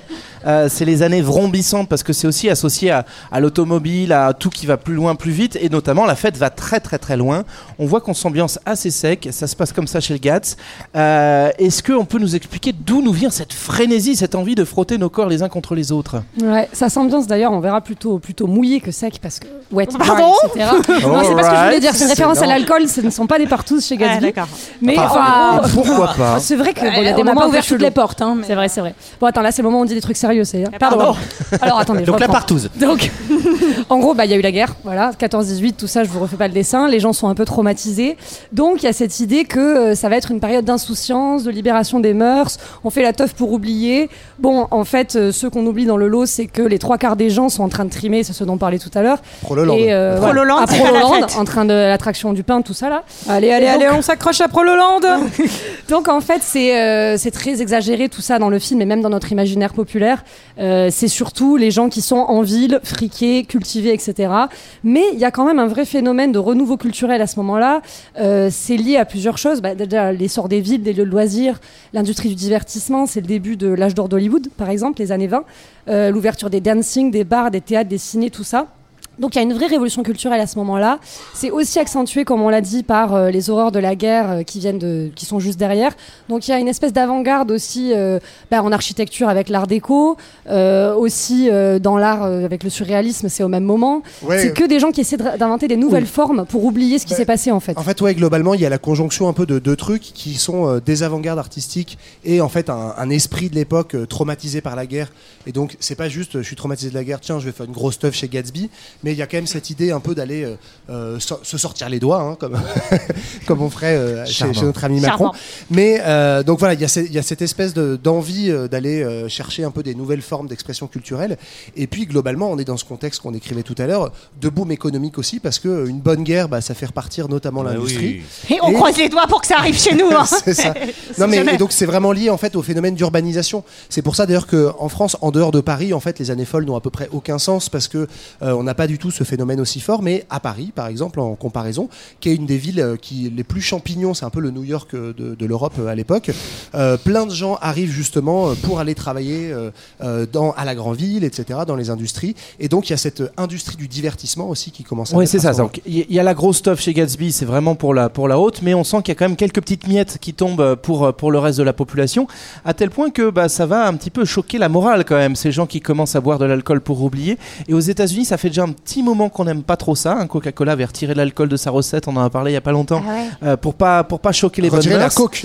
Euh, et- et voilà, c'est ça. Donc du coup, les années les années fall fall fall, je vais le dire comme ça, je sais pas pourquoi. En allemand, les années folles. Fall, Les fall. années folles. Fräulein. Les années folles, elles vont être en même temps un petit peu confrontées à un petit mur Ouais. qu'on appelle la prohibition. Bah Ouais. oui, parce que en fait, euh, bah, il y a quand même, euh, bah, il y a quand même aussi beaucoup de misère sociale, etc. Et euh, Donc c'est pour et- leur bien. J'aime bien quand tu fais une petite transition. Oui. Euh, Oui, c'est pour leur bien. Non, non, et vous le savez, euh, quand on déprime un peu, il n'y a rien de mieux qu'un petit verre d'alcool hein, pour, euh, pour se remonter le moral. On est maxi Et déprimé dans donc, l'équipe. euh, oui, on est très déprimé. À part, à part JB, Ah, apparemment. je suis chaud pour la chenille. hein. Et donc, euh, bah, bah, c'est vrai qu'il y a un fort, euh, fort taux d'alcoolisme. Euh, Voilà, c'est aussi un échappatoire à une vie difficile. Après, le bon côté des choses, c'est que si on met la totalité de nos déprimes de l'équipe, on n'arrive pas au quart de Gatsby. quoi. Oui, c'est vrai. clair. On reste quand même. Maguire et- et de tout le monde. on reste un peu mieux. Et donc il y a la naissance, euh, enfin en fait, de l'hygiénisme euh, à ce moment-là. Et donc euh, en fait, on va se dire qu'il va falloir un peu resserrer les vis Ouais, parce ça. que les gens font un peu, les pauvres font un peu n'importe quoi. Ben, c'est ça, c'est que globalement, cette, cet argument de l'alcoolisme, il est un peu tout trouvé. Enfin, il n'y a pas spécialement plus d'alcoolisme chez les prolos, en tout cas, ça n'a jamais été prouvé que dans la grande bourgeoisie. Mais en revanche, il y a cette espèce de. On parle à l'époque des, pour Prololand, des classes dangereuses. Il y a vraiment cette peur, en fait, des gens qui n'ont pas les manières de la grande société, et notamment parce qu'ils viennent de la campagne. Euh, et donc, cet hygiénisme, c'est vraiment une idée de rééduquer euh, les classes populaires qui arrivent en ville. Euh, L'hygiénisme, c'est aussi lié en fait à l'essor de plein de maladies parce que, bah, imaginez-vous New York, tu sors de- d'Ellis Island dans des taudis, tout le monde enserré, donc on- il y a des, des épidémies qui commencent à exploser euh, dans les grandes villes. Et donc l'alcool, chez les pauvres, est un peu l'ennemi tout trouvé, et notamment aux États-Unis, où cet hygiénisme, il se mêle, il se mêle avec un autre courant politique euh, encore de beau reste aujourd'hui, qui est le puritanisme. Donc on mêle ça de valeurs religieuses et l'idée que pour remettre en fait les prolétaires dans le droit chemin, mais aussi pour les rendre d'une certaine manière plus productifs Eh ben oui. au, travail, etc., on va interdire l'alcool. Et donc il y a tout un courant de pensée, notamment chez les grands industriels, on a parlé de Ford, de Rockefeller, etc., qui vont vraiment mettre de l'argent, littéralement, hein, c'est du lobby en gros, dans ce qu'on appelait à l'époque les ligues de tempérance, et qui vont, euh, après la Première Guerre mondiale, pousser très fort pour interdire l'alcool. Et c'est quand même ouf. On, a- on réussit pas à interdire les armes à feu aux États-Unis, mais on a réussi Eh, à mais on a interdire. la euh, bière. on a réussi à interdire la bière. L'important, c'est la tempérance. J'aimerais qu'on retienne ce terme.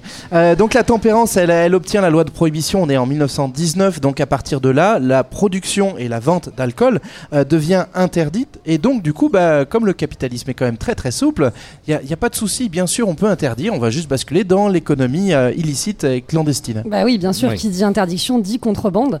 Donc ça va s'organiser dans des réseaux euh, très structurés et très profitables, et pas très légaux évidemment. Euh, donc il va y avoir un réseau d'import avec les villes frontalières, notamment euh, via le Canada, via, via les ports aussi. La distribution, elle se fait euh, un peu de toutes les façons possibles. Ça va être euh, bah, des grooms, euh, des vendeurs de journaux, euh, sous le manteau. Ouais, c'est les ça, il n'y a pas que les speakeasy. non, il n'y a ça pas que les speakeasy, partout, ça euh. circule un peu partout. Voilà, bon, les speakeasy, c'est donc ces bars euh, avec des, une façade donc de barbier ou de je sais pas quoi d'autre, de pizzeria. Et derrière, en fait, c'est la teuf et tout le monde est raide à midi et demi, comme dans les scènes de, on le voit très bien dans les scènes de Gatsby. Comme aujourd'hui. Euh, Il y a même. Mais en fait, c'est évidemment, il y a des mafias aussi qui s'organisent et qui font énormément d'argent et de, de, de- de violence là derrière. La plus connue, c'est à Chicago, c'est pas à New York, c'est euh, Outfit de Al Capone. Là, c'est pas comme le business de Gatsby dans le film. hein. On est sur une corruption euh, vraiment vénère où tout le monde est mouillé, les flics, les autorités locales. Le maire de New York était connu pour aller dans les speakeasy. Ah, monsieur le maire. Et on le voit dans le film. D'ailleurs. Il y a tous les sénateurs, les Ça, trucs, je euh, vais, je vais défendre. Tu vas, tu vas être contente. Ça. Tu vas défendre Le Al Capone? Ah. Non, je vais défendre Al Capone. Vachement sympa. Il a beaucoup non, mais souffert. pour le coup, je trouve que c'est un des trucs que tu vois le mieux dans dans le film sur la- l'ambiance de l'époque, c'est tu comprends à quel point en fait c'est hyper hypocrite. C'est pas juste Oui. que c'est interdit et qu'il y a de la contrebande, c'est que tout le monde est mouillé.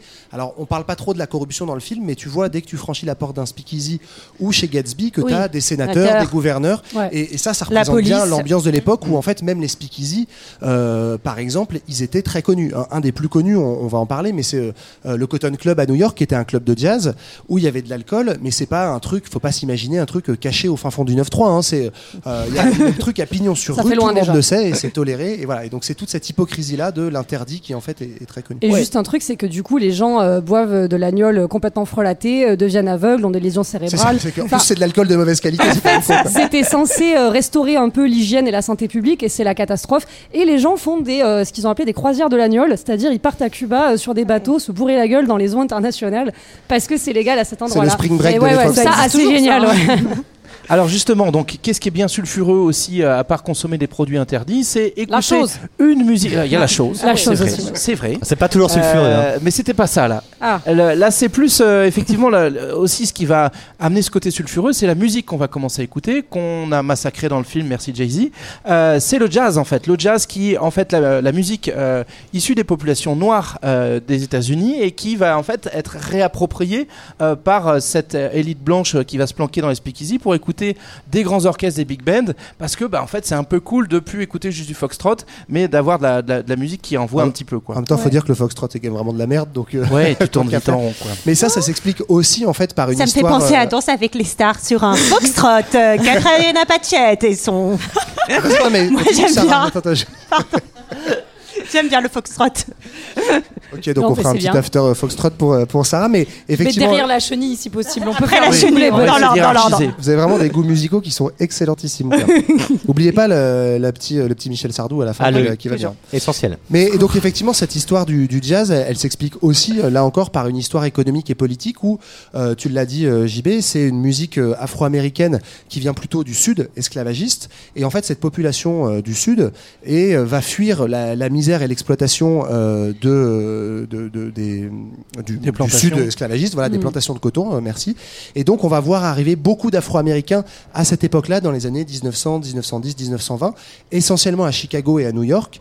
Et en fait, bah, les gars, globalement, arrivent dans des villes où, euh, y compris, il y a tellement de racisme, même si on n'a pas la ségrégation comme dans le Sud, que euh, on se fait, y compris, euh, fermer les portes de certaines usines, dans l'automobile notamment.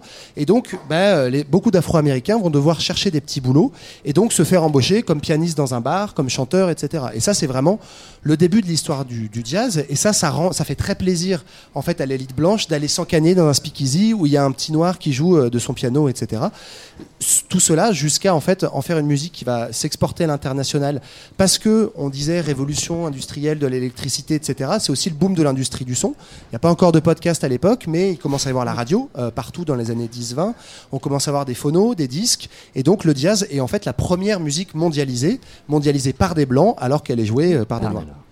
Alors on aurait bien aimé vous en faire écouter un petit peu, mais notre ami réalisateur a massacré tout ça pour mettre un vieux son euh, qui, qui va essayer de rassembler du monde, de la même façon qu'on passe un peu sous le tapis la question de la, de la ségrégation et de la, de la séparation des blancs et des noirs. On sent que dans le, dans le film c'est un petit peu mis sur le côté. Tu vois quand même, tu vois que c'est des noirs les musiciens. Oui, tu vois, voilà, tu vois des musiciens noirs, est quand même mais voilà, on- n'en parle pas qui, spécialement. euh, avec euh, The Get Down, euh, quand il a fait The Get Down sur Netflix, et avec Elvis par la suite, est quand même euh, un réalisateur qui, par, quand, il, quand il veut, ne passe pas à côté Quand de ses il veut, il peut. Alors, Quand il y a il aussi veut, l'autre ouais. fait. Mais là, il voulait euh, pas, visiblement.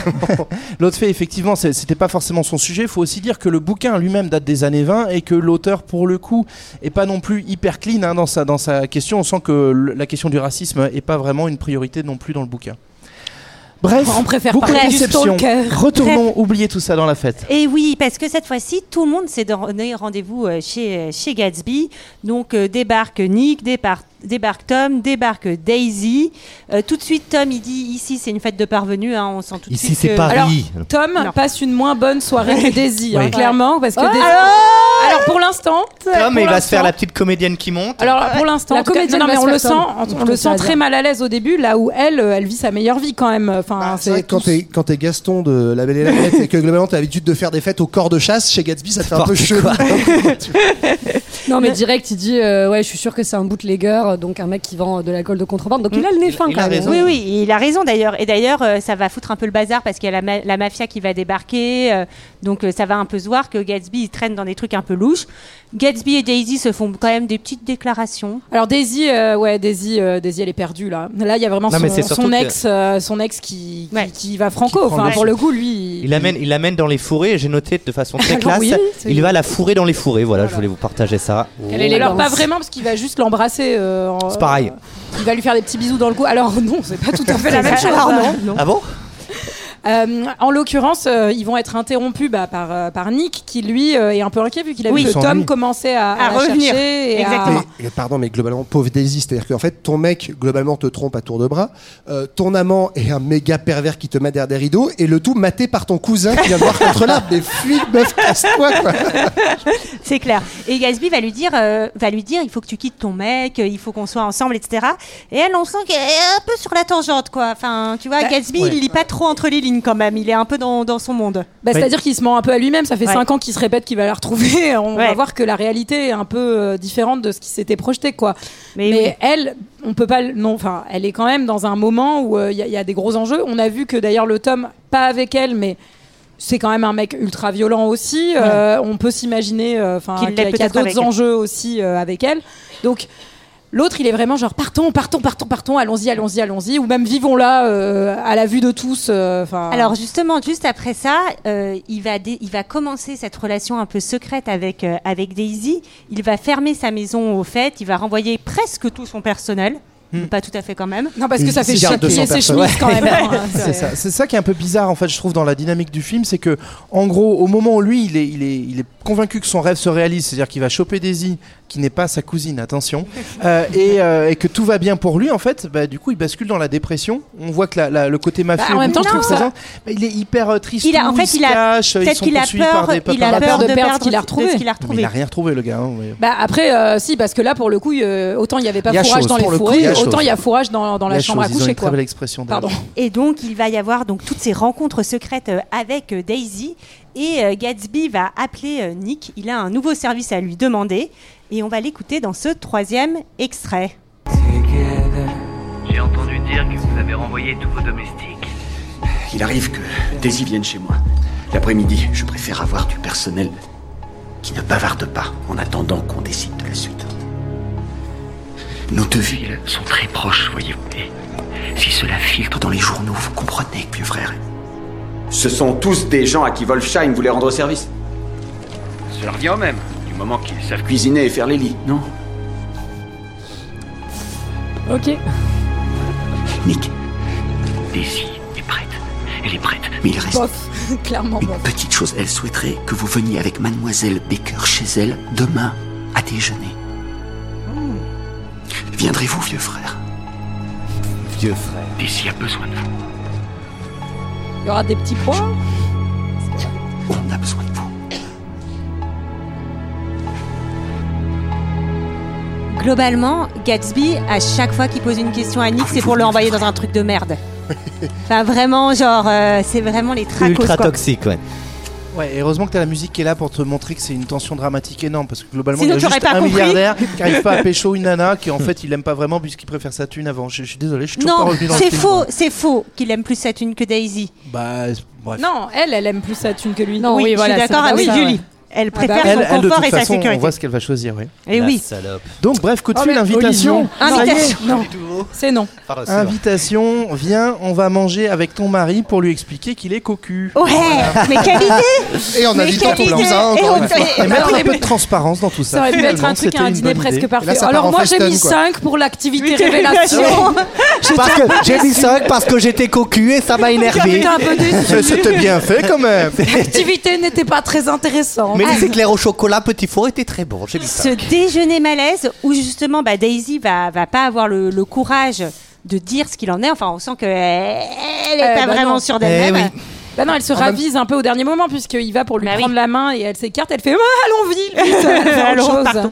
Et donc tout le monde, tout le monde va décider de partir, euh, va partir à New York, à Manhattan. euh, on sait pas trop pourquoi. Oui. Avec une petite tension, d'autant que- plus que euh, Tom a compris. Euh, C'est-à-dire Oui. que personne n'a Ah oui, expliqué, oui. mais lui, il est peut-être que- le moins débile de l'histoire. Oui. Il a bien compris l'enjeu et donc il est, il est Parce que aussi dans, vénère. tété. dans la scène, pour la décrire, c'est-à-dire qu'elle elle, elle recule, donc parce que j'ai voulu montrer que le personnage n'était pas enclin à aller dans cette direction, je l'ai fait reculer. Et Ça, oui. c'est Baz Luhrmann, ça Ça, c'est Baz Luhrmann. C'est- oui, hein. bien sûr, c'est base. T'as Et jamais écouté deux heures de perdu en fait. Allez Si, si. Et alors, j'ai voulu montrer que le personnage de Gatsby était rassurant. Je lui ai fait euh, allumer la, ci- la, la- La cigarette. la cigarette avec le briquet du premier coup pour montrer qu'il était rassurant, car il, il allume la flamme du premier coup. Il tire toujours du premier coup, Gatsby. Comme Johan.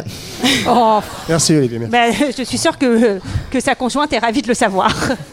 Coucou Elle, le- Ah, elle- si elle nous elle le écoute. sait déjà, tu me diras. Pardon, excusez-moi. Euh, ensuite, On revient au film, je crois, on- c'était- on- Ouais, Alors, quel film c'est magnifique. hein. Non, y a- c'est quand même un, enfin c'est quand même un concours. Moi, je le trouve pas très rassurant. C'est un concours de beats à deux en permanence. Et en gros, Ah bah, Tom complètement. fait tout pour le mettre dans un espèce de traquenard où il le vénère Ouais. en mode dis-le que t'es pas un vrai riche, dis-le Ouais. que en fait euh, t'es un parvenu, etc. Complètement. Et là, alors moi, j'avoue. Comme toi, JB, je suis sorti du truc, c'est-à-dire que, en gros, il le provoque, il le provoque, et là, Gatsby fait un truc horrible. hein. Et monte truc- dans les tours, le gars Ouais, c'est ça. Jusqu'à présent, il a s'énerve. rien fait de mal, et là, il s'énerve. Et là, Daisy se dit Oh mon Oh dieu, non. il est capable de s'énerver. En fait, je suis pas sûr de l'aimer encore. il est un peu sanguin quand même. Sachant hein. que son mec lui tape sûrement dessus. Donc, Oui, c'est euh, ça. Mais visiblement, c'est le pire truc, c'est Ouais, de c'est t'énerver quand on ouais. t'insulte. Non mais peut-être a- que elle s'aperçoit que Gatsby se met à ressembler. Enfin, tu vois que peut-être elle voit. Ah. Je sais pas. Je, Ah je non, trouve moi je me dis plutôt que là, euh, je trouve non, que c'est le seul truc un peu justement de classe sociale où tu te dis ah en fait il est pas capable de garder son calme, Calme, c'est ouais. pas un vrai gentleman donc en fait il me plaît moins quoi. Mais au final, c'est vrai que c'est l'enfer pour le personnage de Daisy cette scène. T'as juste envie qu'elle s'en aille, qu'elle claque la porte et qu'elle parte avec Jordan. oui, pour avec coup, j'aurais été ravie Oui. qu'elle part avec la. Jordan qui n'a toujours pas dit plus de 4 mots hein, à, ça. ces C'est deux heures de clair. film à ce moment-là. passe pas le tasse de Bechdel, ce pauvre. C'est un peu décevant cette scène parce qu'il il, il, il cap- il- pardon, il commence à s'appelle. Quoi Il casse, Oui, oui, il casse, il casse de la glace avec un pic à glace. Et euh, selon le principe de Tchekhov, euh, quand il y a un revolver dans une scène, il faut qu'il soit utilisé plus tard. Ben Ah, tu il pensais que le pic à glace allait- Bah ouais, j'étais un peu déçu. C'était pour briser ça glace. c'est Barry Kingston, il est Ouais, plus ah, c'est tard. Ils ont Alors, le drame, le drame, ça va pas être maintenant, mais ça va être Daisy qui repart finalement en voiture quand même avec Gatsby. Et sur le chemin de route du retour, elle va passer devant le garage. On sait pas trop si c'est elle ou lui en fait. Oui, parce que- euh, alors, au- non, non, mais ouais, c'est- Alors, Alors, ce qu'on- partent ce qu'on ensemble. n'a pas dit Voilà, avant, en c'est parlant dans que- oui. on l'a vu, on était déjà a- passé par le garage et, euh, et la de maîtresse paiement, de, de, de, de Tom euh, ne voulait Non, mais, plus. Enfin, je sais non, plus, non, c'est en gros, ils passent, ils passent pour aller faire le plein. C'est important quand même, ils ont plus des, presque plus d'essence. Donc c'est Oui, des mecs- détails vraiment. Voilà. 1,20€, Et en gros, 1,20$ le, le, le il, voit, il aperçoit sa maîtresse à la fenêtre et le garagiste, donc le mari de sa maîtresse, lui dit Nous, on, s'en va. Nous, Ben, c'est on le goût. On et donc, il est en train de perdre les deux femmes euh, de sa vie, entre guillemets. Hein, on va pas non plus s'emballer. Et donc, forcément, il est extrêmement tendu. Et on comprend que, que Myr- quoi. euh, elle a pas trop envie de se barrer avec son Non. mari garagiste qui est en train de vriller, Non. qui lui est passé vraiment couleur Casper et qui a l'air d'être quand même euh, foncièrement un peu gaga aussi. Quoi. Et donc, quand euh, elle voit de loin la voiture qu'elle croit être celle de Tom, mais en fait, c'est Gatsby et euh, Daisy dedans, elle va se jeter littéralement sous les roues. Alors une ne faites pas ça. hein. Ne faites pas ça, ne faites pas ça. Vraiment, si vous voulez reprendre contact avec quelqu'un, Avec un Ne ex. vous utilisez jetez le pas sous les roues de téléphone. quelqu'un. Retrouvez l'être aimé, ne vous jetez pas sous Non. ses roues. Et donc il y a un plan ralenti où elle vole dans les airs avec moult bris de glace, du sang, etc. Ouais, tu sens que ça fait mal quand même. Et la première fois que tu vois cette scène, quand tu la vois au moment où elle se passe dans le film, tu as l'impression que c'est Gatsby qui conduit. Eh oui, L'auto comme Parce que- l'auto, parce que l'automobile. Il l'a baigné L'auto ne s'arrête pas. L'auto ne s'arrête pas. L'auto s'arrête un peu plus loin, mais continue sa route. Ouais. Il ne Alors que franchement, pas. tu fais un constat normalement, je sais pas, tu as niqué ton rétro, tu fais un truc. Bon alors, alors dégâts, dégâts. Eh, dis donc, Bon. elle a beugné la maîtresse. Elle était impeccable. Impec. Ah beugné. La pauvre. Ça je connais, vieille. ça je connais ce. Ah, ça, tu. Ah, la ref. euh, Ouais, je- Et, euh, et donc, euh, peu de temps après, la deuxième voiture avec Tom, Nick et Jordan passe. Et là, Tom va retrouver sa maîtresse Morte. morte, Morte, ouais. comprendre que c'est la, voiture, tours, ouais. que c'est la voiture de Gatsby qui l'a écrasé. Et va donc balancer Gatsby euh, Et là, c'est pas au- très clair au si à- garagiste. si à ce moment il sait que c'était Gatsby ou Daisy au Ah volant, non, lui. Là, c'est sûr qu'il sait que c'est Gatsby. Euh, Jusqu'à Ah la bah, fin, je pense que c'est. Gatsby. Ah bah oui. C'est sûr. Bah, je me suis dit, euh, il charge Gatsby, il s'en fout. Bah, mais c'est surtout qu'il fait un truc hyper malin. Il se dit, ben justement, les prolos, ils vont régler leur compte entre eux. C'est ce Et que font les prolos. Je vais laisser le garagiste euh, gérer cette histoire. Il l'a bien il, géré, débat- ouais. il l'a et il va Il va très bien très bien, gérer, ouais. très très de bien euh, la gérer, n'est-ce pas? Euh, Nick, lui, euh, donc tout le monde rentre un peu chez soi, il croise Gatsby dans le jardin. Tu es en train de là- faire caca derrière les fours et là pour l'instant. Je suis désolé, mais qu'est-ce qu'il fout là? Je suis désolé, il, est- il est au fin fond du jardin derrière des haies. Bah, Bah, que fait un vieux peur de Ah, sa journée Il se planque dans un fond de jardin. Ah, Non mais ça, en vrai c'est en- hyper creepy aussi, c'est-à-dire qu'il attend que Daisy ressorte pour venir le voir parce qu'il se dit Oui, elle va revenir. Je reste au cas où parce que peut-être l'autre il va péter un câble et du coup je serai dans le coin quand même mais mais mais, mais euh, je comprends. Et c'est là qu'il qu'il avoue à Nick que c'est Daisy qui était au Et volant là, et et là la on n'est pas étonné. Là, on n'est pas étonné que ce soit une femme. Femme au volant, mort en tournant, ça tout le monde le Quelqu'un sait. peut couper le micro Oui, on va couper le micro d'Olivier, tout simplement. Non, mais c'est- il la protège, quoi. Non, vous trouvez pas Oui, ça non, mais je Vous suis avez d'accord. aucun Mais mais non, c'est le mais on seul a- moment où il fait un a truc pas- un C'est peu pas pour sa gueule. C'est encore un truc de mec qui protège une meuf genre euh, Oui, mais enfin, là, c'est quand même protégé en risquant la, la tôle Oui, ou de ouais, te faire ah oui, buter. euh, Là, c'est le seul moment où tu dis, bon, ok, il a un tout petit peu de. Oui, mais est pas que là c'est là où tu comprends que lui l'aime alors que elle euh, pas trop. Bah oui. Enfin, oui, surtout, parce que euh, elle, tu sens, t'as l'impression en fait, elle, elle est bien contente. Elle, elle- t'as l'impression qu'elle avoue tout à son mari qui lui dit je vais te protéger et tout. Elle se remet sous la protection de son Bah oui. mari et elle s'éloigne de Ga- Gatsby. On arrive presque au dénouement. Gatsby, euh, donc euh, lui, il est chez lui, il va aller euh, nager un peu en espérant, en attendant le coup de téléphone de Daisy qui devrait, euh, devrait le, le- le retrouver enfin. Euh, Nick lui retourne au travail. On va nous montrer donc quelques images de Wall Street. L'occasion Wall- pour Wall nous. Street. Wall Street, alors c'est un endroit. Vous avez déjà entendu parler du quartier de Wall Street C'est dans le sud de New York. L'occasion pour Alors nous. Wall Street, c'est au- ouais, c'est la culture de fesse. hein. finir par un petit point sur le capitalisme. Et Ah. ce serait dommage de quitter sans ça dans un dernier point, culture G. Tous à Wall Street. Argent, paillettes et gueule de bois. Eh oui, parce que pendant tout ce temps-là, la seule chose qui compte vraiment, c'est la maille. Et notre ami Nick, qui est quand même venu euh, avant de s'occuper de, de- de sa cousine et, et de son voisin chelou, il est quand même là pour faire fortune. Donc il faut comprendre comment ça marche pour euh, le conseiller un peu le petit Nick, parce que j'ai l'impression qu'il suit quand même pas bien les, les cours qu'il fallait, qu'il fallait prendre pour euh, devenir un grand trader. Donc on est effectivement euh, un peu dans un moment d'âge d'or de l'émergence de l'économie américaine, euh, avec du coup ce qu'on appelle le capitalisme triomphant qui repose sur l'industrialisation. On en a déjà parlé un petit peu. On Ouais, hein, c'est un comble que ça s'appelle l'âge d'or. Oui. L'âge d'or rapport à l'argent. Alors qu'en fait, c'est du charbon. C'est du charbon. Mais c'est un peu l'âge de, de de la charbon. maille, de la moula. L'or, pardon. J'enchaîne euh, sur les trucs Ouais, il sérieux. faut y aller là. Donc en gros, On on, a est, chaud. euh, on a grâce à la guerre, comme l'a dit tout à l'heure Sarah, ça remet. Tu m'entends bien là, Sarah? Truc bizarre avec mon. Ah, tu as cassé le micro. J'ai cassé le micro. Je La guerre, tu dis, a, remis l'industrie un peu, la euh, guerre a remis l'industrie sur les rails. Il y a de nombreuses usines d'armement, notamment, euh, qui se reconvertissent en chaîne de production automobile. On l'a dit, c'est l'ère de- du Lamborghini Vroom Vroom. Euh, par exemple, à Paris, c'est euh, l'usine Citroën sur le quai de Javel. Euh, donc, c'est l'industrie nord, euh, c'est l'industrie reine, pardon, dans le nord-est euh, des États-Unis. Notamment, on l'a déjà mentionné avec euh, Henry Ford, le petit malin qui va pousser le taylorisme vraiment à fond. Donc, c'est découpage des tâches en chaîne de production et mécanisation avec le tapis roulant qui amène tout ce qu'il faut aux travailleurs jusqu'à lui pour pas qu'il ait à se déplacer. Donc, c'est, comme l'a très bien écrit Johan, une production de poney. Ça, ça tourne bien. Euh, il y ajoute une petite astuce assez maligne, c'est que euh, les salaires sont pas trop dégueux, ce qui permet de stimuler en fait euh, la demande et la consommation.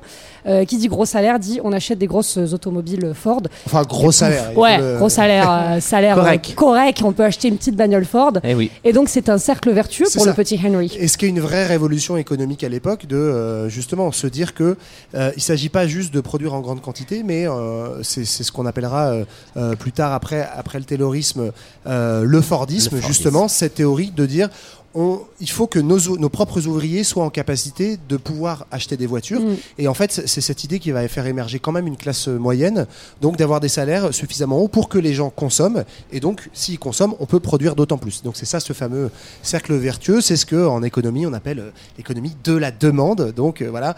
Le gouvernement ferait bien aujourd'hui peut-être de donner un peu plus d'argent en période d'inflation, par exemple, pour Ouais. relancer la demande. Ça pourrait être euh, un peu ce, ce genre de modèle.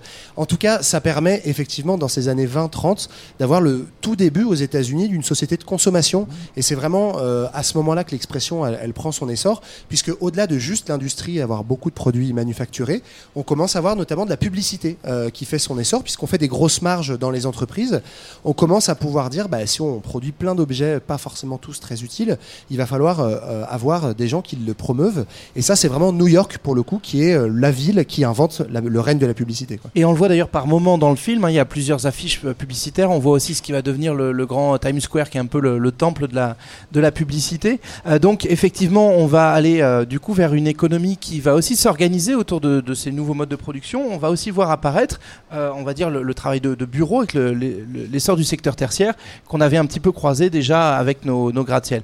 Alors, euh, pour faire tourner toute cette économie-là, en fait, on, va avoir besoin d'aller chercher des finances beaucoup plus importantes. Parce que pour lancer ces industries, il va falloir forcément avoir des investissements très lourds au démarrage euh, pour euh, quelques industriels. Et donc c'est comme ça qu'elle va naître, du coup, ce monde de, Wall Street, le monde de la finance. C'est ça, c'est une, on va dire, strate supplémentaire dans ce capitalisme libéral.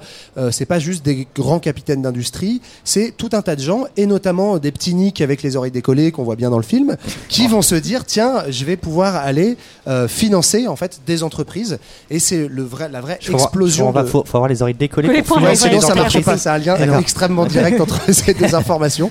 Et donc on commence à avoir euh, à New York euh, cette fameuse euh, Valkstreak, comme l'a appelé, euh, appelé Street. Sarah tout à l'heure.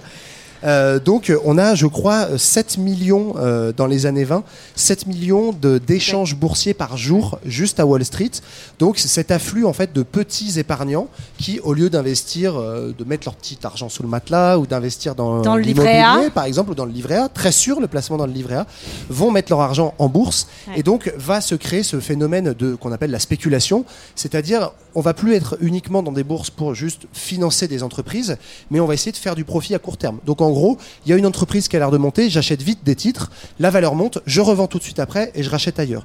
Et ce truc-là marche très fort dans les années 10-20, donc il y a une explosion des échanges boursiers jusqu'à ce qu'à un moment, patatrac, la bulle explose. Voilà. C'est terrible, c'est terrible. Et oui, cette, cette petite bulle qu'on voit pas dans le film, même si en fait le, le- notre ami Nick commence à, à décrire un peu. On, on voit dès le début, il a des valeurs. hein. C'est un trader qui a des valeurs, puisqu'il dit au téléphone, il est avec une petite dame en disant il faudrait quand même garder un petit peu d'argent de côté, mettez pas tout en bourse. Mais les gens, C'est sans doute ce que pas le trop, conseil trop. que donnent la plupart des traders en Oui, général. c'est ça. Non, mais il fallait bien qu'on ait un peu d'empathie pour un demi-personnage du, C'est ça. du film, quand Voilà, même. il a, il a un petit fond gentil, Nick. Et donc, euh, bah, par contre, il, il a, il, a, il a le charisme qui va avec. La dame euh, l'écoute pas du tout. Elle met toutes ses économies et les autres avec. Et donc, ça nous amène à un terrible crash qui est la crise de 29. Ouais, c'est le jeudi noir. En fait, euh, tout le monde euh, vend ses titres. C'est la chute euh, des cours. Il y a 10 milliards de dollars qui disparaissent en deux heures. Euh, c'est le budget annuel des États-Unis qui part en une semaine. hein. donc, il faut quand même s'imaginer un truc euh, complètement catastrophique. ouais. Ça, va, ça va déboucher sur la Grande Dépression. Quoi, hein. Donc, En fait, c'est euh, assez même inimaginable et les gens qui essaient d'expliquer rationnellement un krach boursier, en fait, ça peut pas s'expliquer rationnellement parce que par définition, c'est du phénomène de foule, de masse euh, irrationnel. Donc, euh, les gens voient qu'on commence à vendre, donc se disent ah bah tiens, en fait là, je vais perdre de l'argent, et donc il y a cette espèce d'effet exponentiel. C'est les moutons. Voilà, c'est ça. Et donc euh, c'est pour ça où il y a des, ça, ça paraît, euh, enfin, on a du mal à l'imaginer, mais des milliards de- qui disparaissent littéralement de lignes de compte, et donc des entreprises qui étaient richissimes se retrouvent en 24 heures ruinées. Au début, c'est juste un truc de l'économie euh, financière, donc ça paraît très abstrait, c'est des lignes de compte. Mm. Sauf que bah, des entreprises ruinées, derrière, ça bascule à l'économie réelle. En Europe, ça arrivera un peu plus tard, mais aux États-Unis, dès les semaines qui suivent euh, le crack de Wall Street, il y a des entreprises qui ferment boutique, euh, notamment des boîtes de l'automobile euh, et l'immobilier aussi qui a connu une énorme spéculation, et donc euh, du chômage, de la crise, etc. Et là, effectivement, on voit le Nick un tout petit peu à la fin du film avoir Ouais. des états d'âme autour de ça, de peut-être que ce système est pas un petit terrible. peu fou, marche sur la tête, etc. Non, je pense pas. Moi, je pense qu'on va bien s'en sortir. Bah oui, il n'y a aucune raison que ça se reproduise. On a appris de nos erreurs. Et d'ailleurs, le- le- l'auteur euh, Scott Fitzgerald, euh, en fait, est baigné. Il fait partie de ce qu'on appelle la, la Lost Generation, c'est-à-dire ces, ces écrivains qui vont être un peu perdus dans cette époque. À la fois, il la décrit euh, dans toute sa fête, et à la fois, il, il voit déjà un peu les mauvais côtés. Un genre de romantisme un Voilà, peu ça. Même quoi. si euh, la- la crise de 29 va être beaucoup plus violente que, que ces que ce qu'avait pu imaginer. Alors je vous rassure, ça pourrait être triste, il pourrait y avoir des millions de gens au chômage, euh, des gens qui vont euh, pendant 10 ans euh, subir un enfer terrible avant d'être euh, envoyés sur le front et mourir pendant la Seconde Guerre mondiale, mais ça c'est pas vraiment le propos. Ça va être pire. Il va se passer quelque chose de bien ça va pire être encore. plus dramatique. Et ça se passe dans une piscine. Oh, il a salopé la piscine. Tout là. dégueulasse, Ah ouais. non, Oh là là. Même dans le livre, elle est trop belle cette scène en vrai. Celle de Loana et Jean Loire ou c'est- donc euh, Gatsby euh, est dans sa piscine, tranquillou. Alors, et là. Maillot de bain d'époque euh, avec le petit débardeur, Bien le moulé. petit cycliste. Euh, non, non, mais on apprécie. Quoi, la crise à Wall Street oui, Je ne sais quoi pas. pas. du tout. Et non, mais le téléphone sonne et là, Gatsby, plein d'espoir, se dit, bah c'est Daisy qui m'appelle pour me dire je pars avec toi. Il entend le majordome qui dit Ah, il va être très content de votre appel. Exactement. Le majordome, il n'a rien compris. Ouais, au- connard de majordome, quoi. au Franchement. rapport interpersonnage, quoi. Enfin, C'est ça, donc rôle. forcément, il est persuadé que c'est Daisy. Et là, t'as Diffoul qui fait Quelle est ta radio préférée? Et en fait, non. C'est trop une. Ah, blague va de vieux. être super content de vous Non, c'est entendre. encore vrai C'est encore Oui, c'est encore, mais je pense que c'est encore écouté par c'est les vieux. encore les vieux qui écoutent en vrai. Et en l'occurrence, de l'autre côté, qui a, il y a Dingo euh, garagiste. Il y a là Dingo, je comprends rien. Daisy Dingo. Qui est, euh, je pense, qu'il a perdu pied. C'est une bonne façon de le qualifier. Oui, oui. Et qui avec son Qui arme. vient venger sa femme. Et oui, il vient venger tuer. sa femme et il il lui tire dessus, mais il est de dos, il est en train de sortir de la Ouais. piscine pour aller décrocher le téléphone. Et donc il, Et il place sa non. main, mais on, on- Et sur son il visage, meurt il y, a un, heureux. il y a un soulagement parce qu'il se dit Ah, c'est cool. Suis elle m'a appelé. Non, mais c'est voilà, je serais, je serais mort, mais j'aurais gagné. Sauf qu'en fait, Donc, euh, ouais. de l'autre côté du téléphone, C'est euh, c'est Nick. c'est tout. C'est encore moi. ce C'est son seul pote. Peut faire. Est-ce qu'on peut aller faire de l'hydravion S'il te plaît, s'il te plaît. Non, mais et donc euh, bon, bah il y- va y avoir les obsèques où personne ne va La venir personne. Non, mais part c'est atroce. La scène où atroce. Nick appelle des, des, enfin, chez Daisy et qu'ils sont en train de partir, ils sont donc ils sont dans le hall avec euh, Tom et, Et la fille. la petite fille et donc euh, ils sont ils tombent, ils tombent, tombent sur un, un domestique qui leur dit non non ils sont partis ils viendront pas. Euh, Ouais. fait, mais si mais quand même euh, elle enfin elle voudrait être là etc. Mais en fait euh, pas du tout. euh, Daisy Donc- elle est déjà La conclusion sur nos différents personnages. Le garagiste et ta femme. Bon, Bah, euh, bah. Prololand, mort. Red. Oui, parce qu'il se, il se le suicide. garagiste, Oui, il se suicide. Ah oui, il se suicide, vrai. il Ah se oui. suicide le Ouais. garagiste. Et ben alors, ils disent dans le bouquin qu'il se suicide, et en fait, moi, j'ai revu la scène. Tu vois le majordome comme ça à bout portant, donc pour moi, il se fait buter par le majordome. Ah. Enfin, dans tous les Ah, cas, il est mort. il est- est je mort. crois que c'est la Il est même fin. Mort. Gatsby, le parvenu, mort. Et les riches, on est parti euh, vivre notre meilleure vie. Mort à la Alors, Scarface bah, ouais. d'ailleurs, hein, Gatsby quand même. Ouais, un Oui, peu. Dans la piscine là, c'est la même. Ouais, ouais, Avec euh, du coup un, un petit conseil à retenir si jamais vous finissez fortuné, investissez un peu dans la sécurité pour pas qu'il y ait un garagiste barjot qui va vous buter dans c'est la vrai. piscine.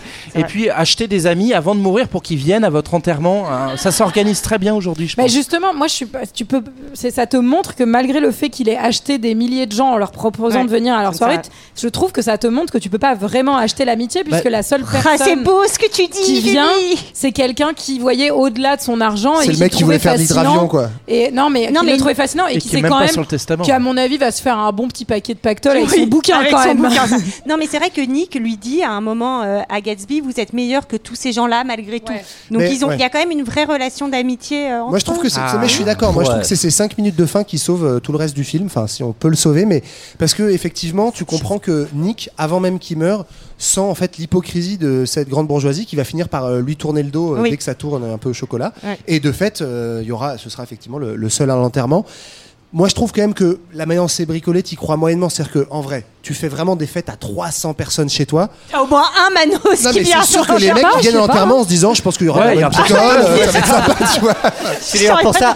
C'est d'ailleurs pour ça Sur un qu'on vient à l'enterrement. Moi, l'enterrement de mon Bah oui, père, vas j'y suis allé juste pour picoler. hein. Voilà, Olivier adore mettre les gens mal à l'aise. Euh, Vous irez lui poser la question tout à l'heure si c'est vrai ou pas. Euh, Est-ce que quelqu'un a Alors chose meilleure nouvelle du film, Ah, meilleure chose oui. du film, c'est qu'il y a Autre 12 chose. minutes de générique. Et putain, c'est quand même 12 minutes en moins à regarder. Moi aussi, Et là, on est content. quand même content. Vous êtes dur. Donc personne n'a autre chose à dire sur ce film, je suppose. Ah, euh, méga carton, euh, méga carton, 125 millions de dollars euh, C'est de budget pour euh, 365 millions euh, de dollars de C'est recettes. normal. Quand on a du talent, on réussit. Euh, Regardez-nous. Regardez. C'était notre avis sur Gatsby le Magnifique. C'est l'heure d'un second avis. Je n'ai que faire de votre opinion. N'insistez pas, c'est inutile. Vous savez, les avis, c'est comme les trous du cul. Tout le monde en a un. Et oui, alors on va se dépêcher parce que j'ai très envie de pisser. Alors, Ah, moi aussi, moi aussi, euh, moi aussi, de pipi. parce aussi. que vous les avez Chaud, pas vus, mais ils se sont enfilés des bières avant. Pas et du c'était tout. vraiment C'est genre. faux. non, tout va N'importe bien. quoi. N'importe quoi. J'ai pas bu de bière exprès, j'en suis là quand même. Gné, gné, gné. Je veux dire. Alors, euh, il y a un distinguo entre ouais, distinguo, qu'est-ce qu'il y a Euh, entre la note presse et la note publique. 3,9 de note euh, publique contre 2,4 pour la presse. Ah, Voilà. c'est snobinard. Ah, ça, c'est les Euh, journaleux, ça. hein. Ouais, Énormément de critiques, le bazou il laisse pas indifférent, j'en ai sélectionné 3442. Alors, on est parti, Euh, un visiteur qui... Alors là on est d'abord dans les, euh, dans les 0 étoiles, c'était tellement mauvais que ma jambe s'est endormie. Voilà. Donc on espère pour tout le monde, j'espère que votre jambe va bien, sinon euh, voilà on, On est verra. secouez-la, secouez-la. Faites, voilà, secouez-la un petit peu pour voir s'il n'y a pas des fourmis. Votre jambe. Euh, Ensuite, nous avons Ad. S'il vous plaît. Bien. Euh, qui nous dit, alors lui, à mon avis, il est de, de l'ancien temps. Euh, je n'ai pu suivre qu'environ trois quarts d'heure, car la musique complètement ahurie, hein, rap, euh, hip-hop, euh, compte tenu du moment historique, c'est comme les années folles, 1930. Non, sa culture 2000, ce mec. C'est un Ça, peu je notre me souviens critique, pas ouais, avoir c'est laissé ça. un commentaire. C'est Greg en fait. Ça m'a complètement agressé. Hein. Un DVD que je vais m'empresser de jeter à la poubelle. Voilà tout. Ce n'est pas du cinéma, hein. j'ai envie de vous dire, messieurs, c'est l'illusion du cinéma. Euh, non, zéro étoile. Mesdames, Mais moi, pour la musique, pardon, je rajoute parce que c'est le sujet du commentaire. Je trouve pas ça inintéressant justement les choix de musique qu'il fait, euh, même si c'est complètement anachronique. musique et tout. Ouais, non, mais bien. dans ce que ça, non, mais Ouais, même non, dans mais ce que ça raconte, dans ses choix d'artistes, je trouve que ça vient euh, peut-être, peut-être qu'il y a un sous-texte.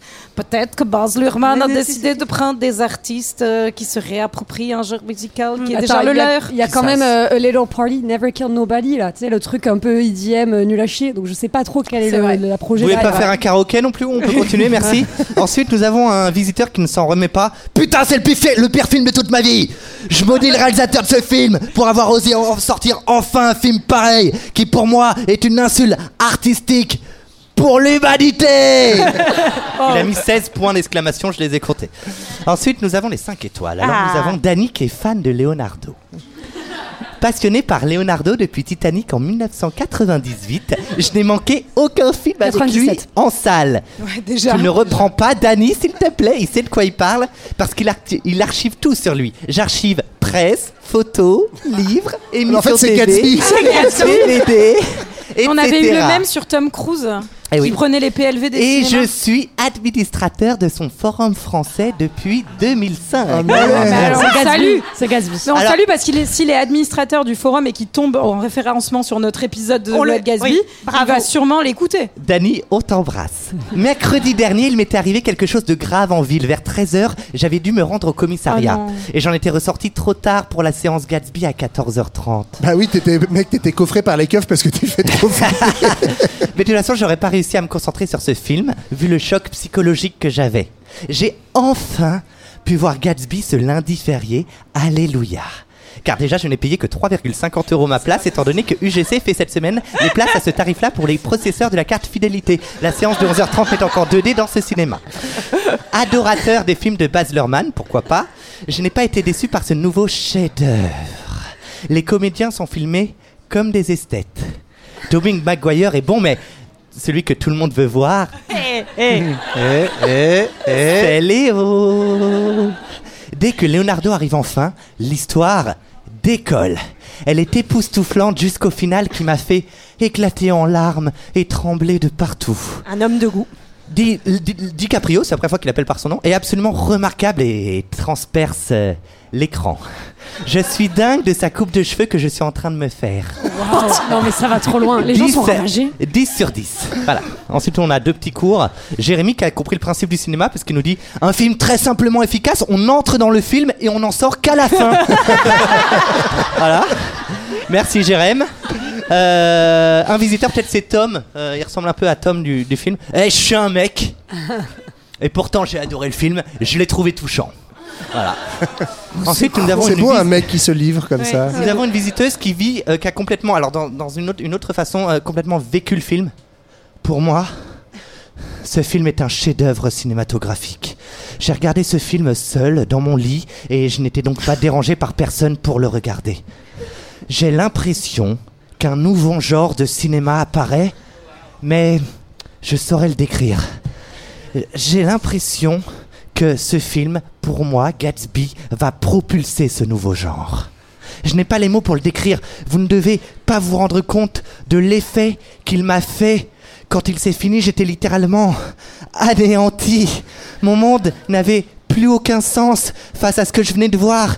Vous me prendrez sûrement pour une folle? Non. Oui, il n'y a pas non, que le film qui s'est fini. mais je n'ai pas dormi de la nuit tellement je pensais, je repensais à cette histoire, cette, cet amour. De plus, Leonardo DiCaprio est pour moi l'un des meilleurs acteurs actuellement. Ses regards, ses expressions sont d'une extraordinaire perfection. Et ça m'effraie hein, de me mettre dans cet état pour un film. Ouais, moi aussi, Mais aussi. il m'a touché au plus profond de moi. Il a, il a atteint mon âme. J'hésite à vous le conseiller car On d'un côté, il m'obsède depuis deux heures que je suis réveillé. Je ne pense qu'à ça, c'est incroyable. C'est pour cela que je décris, que j'écris cette critique. Vous serez certainement moins sensible que moi, Ah, c'est sûr, oui. mais s'il vous plaît, hein. regardez-le 5 étoiles. Ensuite, nous avons Charline. euh, et enfin, nous avons Charline qui nous dit. Euh, qui nous dit, pardon, il y a un micro.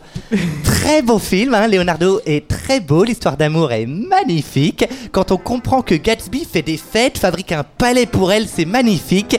Si un mec me considère comme sa princesse, eh ben moi, je dis oui. Et elle a raison Et ben voilà, voilà, hein, on, arrive, on arrive au bout, on a tous très très chaud, n'est-ce pas Oh yeah. Comme, euh, Comment elle s'appelait elle? Elle avait chaud aussi, Euh, apparemment. une visiteuse. hein, Elle avait euh. très chaud, ouais. Oui, la visiteuse, je connais ça. oui, oui, je, je connais. C'était notre avis et celui des autres sur Gatsby, le magnifique. Quant à nous, quant à nous tous, oui, merci, merci, merci, vous pouvez, vous pouvez applaudir. Côté deux heures de perdu, on se donne rendez-vous la semaine prochaine. Ah oui. la semaine prochaine, on l'espère cette Oui, fois-ci. pour les, pour les dents de la mer. Non, non, il n'y a pas eu du tout de quick technique. Vraiment, on n'a pas dû réenregistrer. Non, hein, c'est mais on pas s'excuse, bien. mais, mais, mais ça va Et aller. vous, là. euh, Culture 2000, dans deux Euh, semaines Rosa Luxembourg, il n'y a pas de souci technique. Ok, bah, c'est bien, ça C'est pas la va. peine de crâner non plus. Oui, quoi. oui, c'est bon. Bosser, c'est tout. Ah, j'adore le bon, on est jardin. pas bon. Hein. Vous pouvez nous retrouver euh, sur les réseaux sociaux, les autres podcasts de Fréquence Moderne sur toutes les bonnes applis. Relire Mais Tintin notamment. surtout, Relire surtout, Tintin. surtout, surtout, vous pouvez profiter d'une belle journée au Culture Fest. On les remercie encore vivement, on les applaudit. Oui, merci à eux. On fait un maxi big up à toutes les équipes, notamment à Manon Bril, notre Gatsby à nous. euh, mais également à Julie, Jean, Hugo à la technique. Merci à lui, c'est lui qui a le plus chaud. Eugénie pour l'accueil. Et puis euh, merci à toutes les équipes du Mazette. On se souhaite une très belle fête et on se dit à tout à l'heure pour la chenille. Voilà, je vous Oui. reconnaissez. À tout à l'heure. Ciao, Merci ciao. à tous, salut Salut